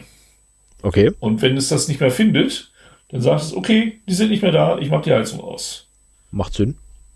Und ja, aber ich meine, irgendwo, ich, ich weiß nicht wo und in welcher Form das, äh, also da war ich nicht DSGVO-konform, dass ich jetzt äh, die äh, Aufbewahrungsfrist der Daten irgendwie dokumentiert hätte. Ich weiß auch gar nicht, wo sie sind und ob sie aufbewahrt werden. Ich kann dich Aber- beruhigen, als Privatperson brauchst du es gar nicht. Ja, aber nee, das ist für mich, das ist, also ich habe ich hab schon so ein paar datenschutzrechtlich bedenkliche Dinge mit meiner Frau am Laufen. Und das ist halt eins davon. Ja, ich kenne die Problematik. Und äh, da will ich für mich zumindest sauber sein und ihr das vorher erzählen. Und wenn das dann in Ordnung ist, dann äh, mache ich das. Und wenn es nicht in Ordnung ist, dann muss ich es halt leider sein lassen. Ähm, das wird noch äh, so eine Sache mit Levin, wenn, äh, ups, ich wollte ja keinen Namen nennen, mit meinem Sohn. das macht sich besser. Wenn äh, der mal ein Handy hat, denn der kommt ja auch alleine nach Hause und dann soll er nicht in einer kalten Bude sein. Ja. Äh, er hat immerhin die Möglichkeit, auf dem iPad, das an der Wand hängt, äh, auf Anwesenheit zu klicken und dann, naja, aber das ist ja das Gleiche. Ich kann dann halt über den VPN-Tunnel gucken, ob er schon zu Hause ist. Hm. Naja. Hm. Potenziell könnte das auch jeder andere. Kommt es natürlich, ja, okay, man müsste das potenziell sehr weit auslegen, ich weiß. Aber auch er kann, nee, kann er nicht. Ich bin der Einzige, der über das VPN ins Haus kommt. Ähm, die andere Sache, die halt auf Gegenseitigkeit beruht, ist halt die Ortsfreigabe vom Handy, mhm. äh, die meine Frau und ich uns gegenseitig freigeschaltet haben. Äh, das ist äh, eine, also ich empfinde das als eine gute Sache. Ich kontrolliere halt nicht, aber wenn sie vom Konzert aus Berlin nach Hause kommt, kann ich schon mal gucken, wo ist sie denn? Und äh, das, das mögen wir beide. Und keiner muss das machen. Aber es ist klar, wenn er das nicht macht, der macht der andere das auch nicht. Und dann muss man halt für sich abwägen, will ich das oder will ich das nicht. Wenn ich irgendwo bin, meine Frau mich nicht erwischen darf, dann schalte ich es halt temporär aus, so nach dem Motto. Hm. das ist halt, das ist halt abgesprochen und das weiß jeder. Jetzt fängst du an, abgehakt zu werden. Oh, ja gut, dann mache ich schnell zu Ende, weil jetzt würde ich auch nicht mehr die Verbindung ändern. Ich hatte das zwischendurch auch ein, zwei Mal, aber nur ganz kurz. So, also, was ist denn mein Fazit? Das ist wichtig übrigens, es ist dein Fazit, es ist deine persönliche Meinung. Ich ja, habe es ja, noch nicht genau. gelesen, ich habe es noch nicht gelesen. Nee, nee, aber wenn du eben schon gebrüllt hast, dann wirst du es gleich auch nochmal tun. Aber dann kannst du ja danach deine Meinung dazu sagen. Also ich, nach dem, was ich gelesen habe, und wie gesagt, es ist keine wissenschaftliche äh, Abhandlung, sondern äh, ich habe mir ein paar Stunden Zeit genommen, Artikel mhm. zu lesen und Quellen zu lesen. Und mein Eindruck ist, Bluetooth ist schon relativ sicher. Also in dem Sinne, wie halt auch an, in anderen Applikationen oder Cloud-Services oder was auch immer, immer mal wieder Schwachstellen gefunden werden, die ausgenutzt werden können. Auf jeden Fall verglichen mit diesem Mausjack-Geschichte ist es deutlich besser. Also wenn kabellos, dann kauft euch bitte Bluetooth-Mäuse und äh, keine Mäuse, die auf irgendeinem kruden Funkstandard beruhen. Und äh, diese Angriffe erfordern halt zusätzlich eine räumliche Nähe und oftmals halt auch den richtigen Zeitpunkt, also das halt beim Pairing äh, dabei gewesen sein muss und äh, wenn du also eine Man-in-the-Middle-Attacke während des Pairings machen musst, das ist ein relativ seltenes Event im Leben eines Bluetooth-Gerätes. Ähm, wenn du da nicht irgendwie die außen kannst oder sowas und das Pairing erzwingen musst, aber dann kann, ist der, der User ja auch prinzipiell gewarnt, warum er sich wieder sein Gerät, das er seit Monaten an dem Handy benutzt, nochmal wieder neu pairen muss. Ähm, trotzdem würde ich sagen, dass äh, wer erhöhte Sicherheitsstandards braucht, also in einer hochgeheimen Einrichtung arbeitet oder auch für sich einfach das Maximum rausholen will, sollte auf jeden Fall äh, Bluetooth-Verbindungen meiden, wenn es denn geht. Ich meine, viel dieser Bluetooth-Geschichten ist halt im, im Consumer-Sektor, im privaten Sektor. Ich meine, in einem hochgeheimen Gebäude äh, wird es hoffentlich keine Bluetooth-Mäuse geben. Äh, zumal das halt dann Office ist und es da auch völlig egal wäre, äh, mit, mit Kabeln zu arbeiten. Und nur weil der Schreibtisch schöner aussieht, wenn er ein, äh, eine kabellose Tastatur und Maus da liegen hat, äh, das ist eigentlich kein Grund, denn nicht doch ein Kabel zu nehmen. Und was auch sinnvoll ist, ist Bluetooth ausschalten wenn es nicht benötigt wird. Am Handy mache ich es nicht, aber ich habe auch eine Smartwatch, die halt ständig Verbindung hält. Ich benutze diverse Bluetooth-Kopfhörer äh, für unterschiedlichste Sachen und äh, das immer zwischendurch mal auszuschalten, selbst wenn ich keine Smartwatch hätte, wäre mir durchaus zu nervig. Wo es sich aber lohnt, zum Beispiel, äh, ist der Computer. Wenn man nämlich keine Bluetooth-Maus da dran hat und auch sonst keine Bluetooth-Peripherie, schadet es nichts, äh, mal drauf zu achten, Bluetooth auszuschalten. Und äh, wenn man wenn man Bluetooth äh, nutzen will, äh, wäre auch meine dringende Erfahrung, Markenprodukte zu kaufen, die Update-Möglichkeiten bieten, falls eine Schwachstelle entdeckt wird, dass man eine gewisse Chance hat, dass man da ein Update bekommen kann. Äh, kein China-Billigschrott, wo man halt äh, ein Gerät bekommt und das nie wieder irgendwie angefasst wird. Ja, also ich finde Bluetooth ist besser als sein Ruf. Nicht komplett sicher, aber das ist halt nichts. Man muss halt so für sich äh, eine Risikoanalyse machen und auch, äh, und ich glaube, da unterscheiden wir uns, Stefan, äh, schauen, wo die eigene individuelle Risikotoleranz liegt. Ich hätte das Risikobereitschaft gesagt. Oder Risikofreude. Ja, ich glaube. Das ist. Ja, ist eigentlich alles das gleiche. Toleranz ist, ist irgendwie das mit dem Glas halb leer und halb voll ist so Toleranz und Freude. Ja. Ja, ja, ja, ja. ja also, aber das ist halt äh, auch eine Sache, die auch in Organisationen halt festgelegt wird, wenn man Risikobetrachtungen macht, dann legt man halt auch eine Risikotoleranz fest und sagt, okay, das ist ein Risiko, das wir tragen wollen. Ähm, das wird akzeptiert. Und wenn ihr es schafft, eure Risiken, die ihr identifiziert habt, in diesen grünen Bereich zu bewegen, dann müsst ihr euch da nicht mehr weiter drum kümmern. Und äh, ja, also ich werde weiterhin Bluetooth nutzen. Ähm, ich werde es aber schon genauer hinterfragen, äh, ob ich es wirklich an einem Gerät brauche oder nicht. Also am PC würde ich es oder am, am Notebook, äh, wo ich kein Bluetooth nutze, würde ich definitiv darauf achten, es auszuschalten. Äh, aber auch lieber mal, ich meine, das ist ja auch bei WLAN so. Lieber Kabel als als ja. äh, WLAN, wenn du nicht ein, ein besonderes Mobilitätsbedürfnis hast.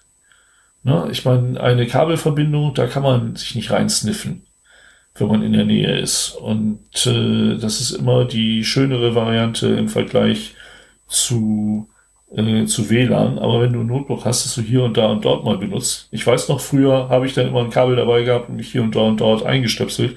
Das ist mittlerweile total nervig. Und äh, ich muss zugeben, ich habe auch kein Netzwerkkabel mehr bei meinem Rucksack. Ich muss dringend mal wieder ein Netzwerkkabel in meinen Arbeitsrucksack reinwerfen. Ja, müsste ich auch mal das, wieder machen, weil dann hätte ich hier im Hotel mal die Dosen ausprobieren können. Ja, es kann vor allem sehr, sehr, äh, sehr glorreiche Früchte tragen. Ne, wenn du ähm, bei, bei, bei, bei Oh, muss ich ganz kurz überlegen. Nee, letzte Zeit bin ich nicht in fremden Unternehmen gewesen. Ähm, bei fremden Unternehmen einfach bist und einfach mal ins Netz, in die Netzwerkdose deinen Rechner reinhängst und einfach mal guckst, was passiert. Ja, du liegst gerade im Krankenhaus, langweilst dich und hast eine Netzwerkdose hinter deinem Bett gefunden. Nee, dann, dann, dann lasst es bitte und steckt da nicht einfach so euer Notebook rein. Ähm, bitte, bitte nicht, weil lasst es einfach. Ja, die Schäden, die man da verursachen kann, sind zu groß. Also A, das und zum anderen ganz ehrlich, also wenn man sich halbwegs irgendwie auskennt mit dem, was man da gerade tun möchte oder gucken möchte, da wird einem schlecht bei. Also wird einem echt schlecht, was man findet. Ja, ja. Ja, also einfach mal hier irgendwie, was ich, im Portscan machen, reicht völlig aus und dann sollte man es aber auch wirklich gut sein lassen. Die Hälfte ja. aller Drucker wird wahrscheinlich amok laufen. Ähm, haben wir, sorry, Drucker, hm, haben wir, oh, dann, wenn ich einen Portscan mache, es gibt einen Port, wenn ich, äh, wenn ich vier oder fünf Drucker sind so im Unternehmen, wenn ich die auf einem ganz bestimmten Port anspreche, dann spucken ihre gesamte Config aus. Auf Papier. Ui. so, wer jemals schon mal versucht hat, Binary auf, äh, oder, oder Binary Code per, äh, per, per Copy und dann per Skript eingeben zu lassen auf einer Tastatur, der weiß, was dabei rauskommt. Und das jetzt bitte auf einen Drucker übertragen. Es ist so ein. Scheiß. Das Ding wirft hunderte von Seiten raus. Ui, okay. Und teilweise wirklich nur so eine Zeile, kaum zu lesen, weil klar, ist ein Binary. Ja, ja, so das hatte ich auch mal mit fehlkonfigurierten Treibern, wo dann irgendwie das Postscript als Text ausgegeben wurde. Na, das ist so grauenvoll. Das ist aber schon lange her. Na gut, dann mach doch mal äh, dein letztes Thema oder deine beiden letzten Themen zu Ende und dann können wir das hier ja, dann mache ich das, wenn ich hier irgendwie es hinkriege. Also, jetzt ernsthaft, also das wird jetzt langsam affig. Ich kriege gerade keine Marke. Doch, jetzt habe ich eine Marke gesetzt. Okay. Ey, das ist aber. Ich habe gerade. Ja, also, nee, jetzt mal ernsthaft. Ich habe gerade achtmal auf den Knopf gesetzt. Einmal hat man, ist wahrscheinlich auch auf der Aufnahme, ja, ist auf der Aufnahme drauf. Habe ich gerade noch so den Ton gekriegt, so, das geht nicht. Und ich so, ja, äh. Fehlermeldung haben wir gehört. Ja, ja, das ist so, so, so, hä. Also furchtbar sowas. So, ähm, fangen wir ja an, an nee, halt, da habe ich gesagt gehabt, ganz zum Schluss. Also fangen wir damit an. Äh, Archive.org. Ähm, die Jungs archivieren ja das Internet. Und nicht nur das. Ne? Die archivieren ja so ziemlich einmal alles. Und unter anderem haben sie halt auch eine durchaus umfangreiche Bibliothek an alten Spielen. So MS-DOS, Apple II, äh, Atari weiß ich noch gar nicht. Amiga-Spiele haben sie auch noch mit bei, ne, die so nach und nach archivieren. Und das war sehr lange Zeit, war das immer nur so die Shareware-Varianten. Und dann kam irgendwann so Vollversionen mit bei. Und jetzt haben sie noch einmal äh, eine Meldung rausgegeben, dass 2500 zusätzliche DOS-Games bei archive.org gelandet sind. Ähm, lohnt sich mal durchzugucken. Also man findet da durchaus Sachen, äh, wenn man denn aus der Zeit kommt. Commander Keen 8 zum Beispiel, Dead in the Desert ist mit bei, wo ich sage, yo, voll cool, geiles Spiel. ähm, Habe ich auch gespielt als Kind. Ähm, also sind echt Sachen bei so wirklich Perlen teilweise. Auch natürlich, logischerweise, viel Vaporware. Ne, müssen wir nicht drüber reden. Ähm, natürlich ist auch Scheiß mit bei die es damals halt auch gab, aber Cannon Fodder zum Beispiel ist auch mit bei, was ein absoluter Klassiker ist, war glaube ich in Deutschland war das glaube ich indiziert. Cannon Fodder, bin ja, mir gerade ja, nicht sicher. glaube ich auch. Oh ja, ich sehe es gerade, ja. Und das Schöne eigentlich ist, ähm, man kann da ewig lange durch diese verdammte Library scrollen und das wird und wird nicht weniger. Also es sind echt Sachen, Sachen mit bei. Und die sind, die meisten davon sind im Browser spielbar. Ach, okay. Ja, das ist, das ist also wirklich, ähm, es lohnt sich dabei hinzugucken. Äh, auf der Arbeit weiß ich jetzt nicht, ob man da durchkommt, aber die meisten Sachen sind auch tatsächlich äh, von einschlägigen Büros äh, mittlerer bis etwas größerer ähm, Unternehmungen hier aus der Region spielbar. Ähm, ist ein netter Zeitvertreib. Ja, ja, ja, cool. Ja, so, und jetzt kommen wir noch zu Docs, zu Docs One Head. Habe ich ja versprochen, ganz zum Schluss. Ähm, da habe ich nur eine kleine Richtigstellung als erstes, nämlich Nextcloud ist ein deutsches Unternehmen. Es gibt die Nextcloud GmbH und natürlich versucht man Geld zu machen damit. Allerdings nicht im privaten äh, Consumer-Bereich, sondern dann eher im, äh, wie nennt sich das immer so schön hier, den, den, den Geschäftsbereich. Enterprise. Genau, danke. Im, Enterpri äh, im Enterprise-Bereich versucht man da eher Geld zu machen ähm, indem man Supportleistungen, also die, die Software selber ist komplett kostenlos, aber der Support kostet Geld. Ähm, und da über die Schiene versucht man Geld zu machen. Ähm, das hatte Carsten äh, nicht ganz richtig gehabt. Also er hat gesagt gehabt, dass die Software komplett ähm, kostenlos ist und die eigentlich gar kein Geld machen wollen, was halt falsch ist. Ähm, nein, was falsch ist gerade von mir wiedergegeben wurde, so ist besser. Äh, something wrong in the Internet. Ja, das auch manchmal, ja. Ähm, und mit dem Support wird halt letztendlich dann Geld gemacht für die weitere Entwicklung, beziehungsweise ähm, ich bin der Meinung, man konnte den auch spenden. Da bin ich mir aber gerade nicht mehr sicher. Ich war ewig nicht mehr auf deren Seite. Ähm, dann möchte ich Carsten auch gleich noch gratulieren äh, zu seinem ersten Root-Server, zu seinen ersten Linux-Erfahrungen, zu zumindest zu seinen ersten großen Linux-Erfahrungen und auch gleich noch den Tipp geben, leg dir ein Setup-Skript an. Ähm, Linux hat den riesen Vorteil, dass du alles, was du auf der Kommandozeile eingibst, skripten kannst. Was bedeutet, du hast eine Datei, die drückst, äh, drückst quasi oder führst den einen Befehl aus und dein gesamter Server wird neu aufgesetzt. Ähm, kann ich empfehlen, gerade wenn du tatsächlich neu, neu anfängst mit Linux, weil du sehr viel verspielen wirst und äh, ziemlich viel zerspielen. Äh, und dir wird es wahrscheinlich eh, ähnlich gehen wie meine einer, als ich meinen Root-Server neu hatte. Innerhalb der ersten zwei Wochen habe ich das Ding 18 Mal aufgesetzt weil ich jedes Mal irgendwie gucken wollte, geht das so, geht das so auch noch, geht das, kann man das vielleicht auch noch so machen? Ähm, bis ich dann irgendwann, äh, ja? Wie, wie machst du das mit dem Setup-Skript? Also quasi protokollierst du mit dir mit, was du machst, um äh, den Root-Server aufzusetzen und schreibst es dann in ein Shell-Skript? Genau, ich habe ich hab bei mir, ich habe bei mir zu Hause habe ich ein Shell-Skript. Oder kannst du es rekorden? Äh, ich habe ein Shell-Skript zu 80% neu äh, von Hand geschrieben, bis ich dann festgestellt habe, es gibt die Möglichkeit, ich glaube, das Tool nennt sich Script. Muss ich ganz kurz gucken. Äh, oh, fuck, jetzt habe ich da schon wieder eine neue Tonspur reingezogen, die da nicht hingehört. Ja, wie das manchmal so ist. Ne?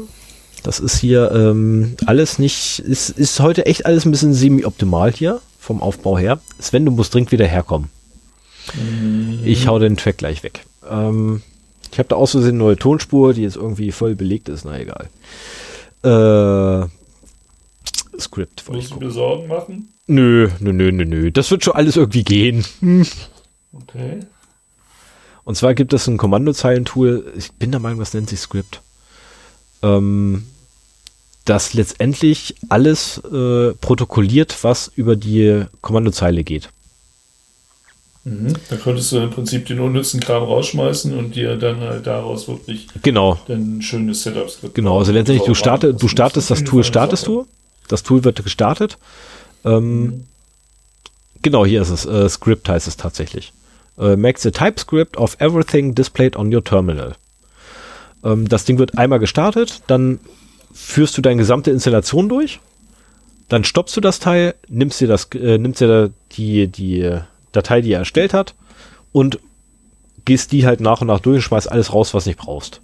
Und dadurch kriegst ah, du halt sehr schnell ein Installationsskript hin, wo du nur noch ein paar Sachen ergänzen musst, damit zum Beispiel Passwörter eingegeben werden bei der Installation von ähm, wenn du MySQL aufsetzt, zum Beispiel, wir das Root-Passwort haben, mhm. was ihm explizit geben musst. Ähm, aber auch dafür gibt es Mittel und Wege, wie man das machen kann. Mhm. Das und ist gar nicht verkehrt, selbst wenn du es nicht als Setup-Skript machst. Äh, es ist immer vorteilhaft. Also die Möglichkeit nachzugucken, okay, genau. was habe ich beim letzten Mal gemacht, wo bin ich hängen geblieben? Ja, ja. Genau, also du hast, du hast letztendlich hast du halt ein komplettes Protokoll darüber, was gerade passiert ist. Ne? Ja. Und ich habe einmal einen Admin in meinem Leben gehabt, der hat standardmäßig, wenn du dich per SSH oder Telnet draufgeschaltet hast, hat das Ding sofort erstmal Skript ausgeführt. Und das Ding, du, du hast quasi immer so ein dämliches Protokoll gekriegt von dem, was du gemacht hast. Mhm. Ähm, das war blöd, wenn du da morgens um acht äh, hingegangen bist, dich hingesetzt hast, eingeloggt hast und dann nachmittags erst wieder abgehauen bist, weil das Ding die ganze Zeit deinen C-Quelltext irgendwie kompiliert hat. ähm, da war das dann sehr, sehr witzig für den Admin, nicht für uns. Mhm. Wir haben, wir haben nichts gekriegt, aber der Admin hat halt dann jedes Mal die Dateien wegschmeißen dürfen, weil die immer zu groß wurden. Mhm. Ähm, also man kann da schon echt Spaß haben mit. Ähm, dachte mir jedenfalls den Tipp nochmal schnell zu geben, weil das halt tatsächlich dann das Neuaufsetzen von Servern sehr stark vereinfacht.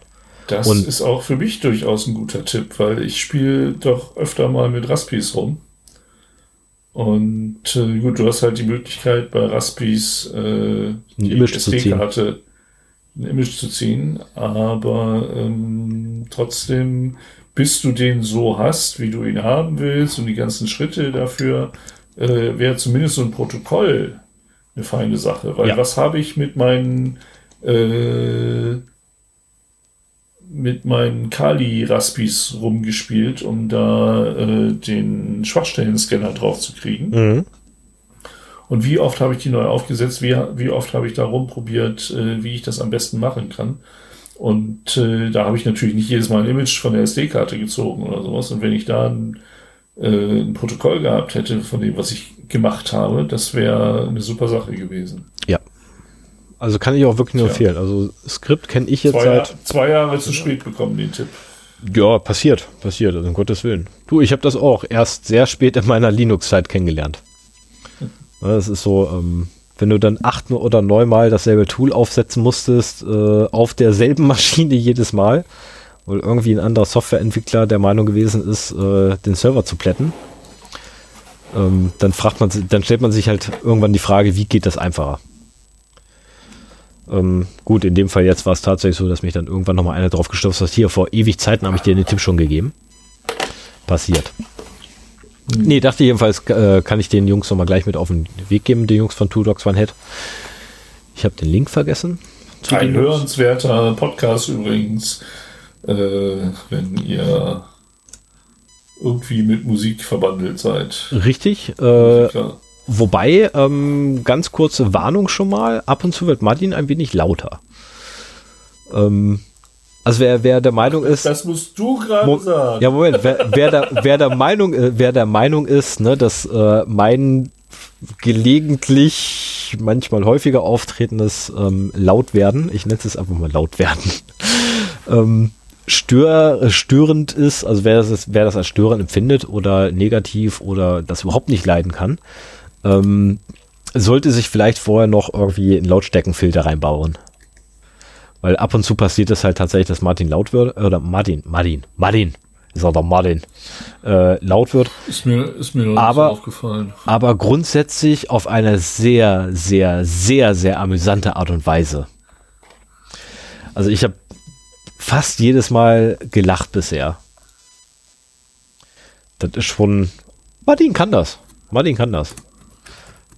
Ja, das sowieso. Carsten aber auch. Carsten habe ich noch nicht laut erlebt. So, und bevor wir uns hier jetzt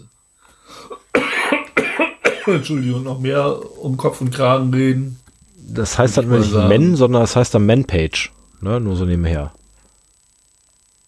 Also MIN ist tatsächlich nur die Abkürzung von Man-Page. Ja, aber MAN ist der Befehl. Ja, MAN ist der Befehl, aber Man-Page ist Du dich gerade auf Bezeichnung. etwas, was die Hörer gar nicht hören können, weil es nur geschrieben steht. Was? Ich hab's gerade genau. vorgelesen. Ja, aber ohne jeglichen Kontext ist auch egal. Ja, komm.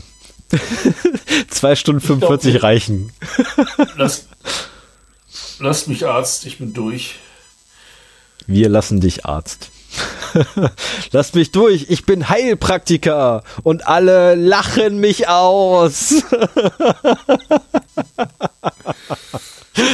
Alles klar. So, So. damit habe ich einen Hörer mindestens vergrault. Okay. Haben wir ein. Ist Heilpraktikervolk anwesend? Nein, nein, nein. Jetzt nicht mehr. So, es, es entgleitet uns schon wieder. Komm, ja, alles gleich. Ich, mach, ich, ich, ich starte das Intro und sehe zu, dass ich das irgendwie noch halbwegs ordentlich gepegelt kriege hier. So, es läuft. Oder? Ja.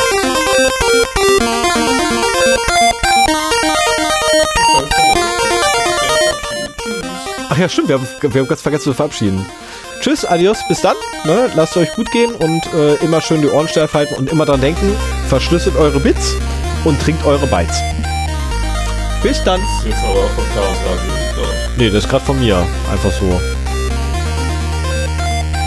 Meine, normalerweise würde, würde also das, Logi das logisch korrekte wäre ja wohl das Bytes zu versch- das Byte zu verschlüsseln und ein Bit zu trinken. Bitburger, hallo. Ne? Lass mich das Spotify Beweis. Warum? Ich glaube, wir haben unsere unsere Mindestverfügbarkeitszeit überschritten. Wahrscheinlich ja, sehr wahrscheinlich. Macht's gut, Leute. Habt euch und äh, tut uns furchtbar leid für die scheiß Autoqualität heute wieder mal. Ähm, es, Oder? ja, aber schlechter als sonst. Aber äh, da reden wir drüber. Genau, wir werden uns ja bessern irgendwann. Wir müssen gleich eh nochmal darüber reden, wie wir, da, wie wir dann darüber reden wollen. Kriegen wir hin alles. Also, Nächstes, nächstes Mal gibt es dann wieder ein neues Audio-Setup, wenn mein äh, kleines, schickes Audio-Interface kommen ist. Mal sehen, wie es dann ist. oh ja, ich bin Aber ich sehr, hoffe, sehr, sehr, sehr gespannt. Ich hoffe, das wird keine dauerhafte dem Remote-Podcasten. Ich mag es lieber, wenn man sich gegenüber sitzt. Das funktioniert auch besser, ja. Das funktioniert auch deutlich besser. Ist, es ist auch persönlicher. Ne, Ich Ja, mein, genau. Das Schöne ist halt, ich kann dich einfach schief angucken.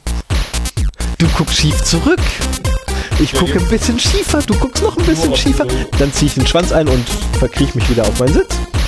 Ob du super. guckst oder hier über Studio Link schwer atmest. Ich kann deine äh, Emotionen schon erfassen. Ich, ich hätte es fast gesagt, ich kann deine Emotion, äh, ich kann deine Mimik schon hören.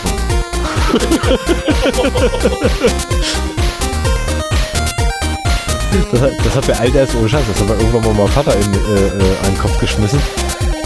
Ey, ich höre, dass du die Ohren, äh, die Augen verdrehst. Das was? Hört er sich manchmal selber zu? Gut, auf der anderen Seite, mein, mein Vater äh, sagt ja auch, sieh mal, wie gut das riecht. Wo wir denken so, äh, was? Ja, da sieht man doch einfach, dass es gut riecht. Äh, was? Das sind so Aussagen, die ich nicht verstehe. Und dann irgendwann habe ich allerdings rausgekriegt, er selber hat den Spruch bei sich gar nicht erfunden, also für sich nicht erfunden, sondern den hat er von einem deutschen Fernsehkoch, der allen Ernstes ein Essen in die Kamera gezeigt hat und gesagt hat, da sieht man doch, wie gut das schmeckt. Ja. Und ich so, Was? mal, ist mir mal eingefallen. Ja. Äh, während du redest, kannst du da auf deinen Pegel gucken. ja, ich darf mal Pegel gucken. Oh, meine Fresse so. Alter Schwede. Ja, hast du recht gehabt, hast du recht gehabt. Meine Das Fresse. ist jetzt nicht Ich habe das gerade erst. Oh, da muss ich irgendwie beim, beim, beim Hoch obwohl du nicht das hin. Ja, locker. Bis jetzt haben wir es immer. Ja, ich meine aber aus dem raus. Das wird kompliziert. Aber das erklärt jetzt auch, warum ich öfters mal das Rote klicken muss. Also für die, die sich, also ich, äh, für, für alle, die jetzt noch zuhören sollten, ich sehe hier immer einen Pegel und wenn das halt übersteuert, dann habe ich da oben am, am, am Pegelometer, habe ich dann oben so einen roten Bubbel, wo ich draufdrücken muss, damit er wieder weggeht. Der mich halt darüber informiert, es wurde irgendwann mal übersteuert. Ah Ja, ja. Ich habe ja nämlich einen Pegelometer. Oh, nimmst du auf, wenn ich dir nicht auf die Finger gucke. Ja. Aber wir sind uns eh gegenüber. Ich kann es auch nicht sehen, wenn ich dabei bin. Nee. Aber ich kann das ja beim nächsten Mal auf den Fernseher werfen. Nächstes Das- Mal ist auch remote. Achso, ja, okay, dann übernächstes Mal. Das ist zwar echt ätzend dann mit Marken setzen, weil ich jedes Mal wieder rüber ins andere Fenster klicken muss, aber kann man ja mal machen. Kann man ja machen. Oh, das Intro ist schon vorbei. Ja, komm, zwölf Sekunden schaffen wir noch, dann mal genau zwei Stunden 50 und ich werde genau bei zwei Stunden 50 Schluss machen. Egal, wo wir dann sind im Gespräch. Ne? Also von daher sage ich jetzt schon mal Tschüss, weil nur noch drei Sekunden. Bye! Adios! Ja, tschüss. Bye, bye!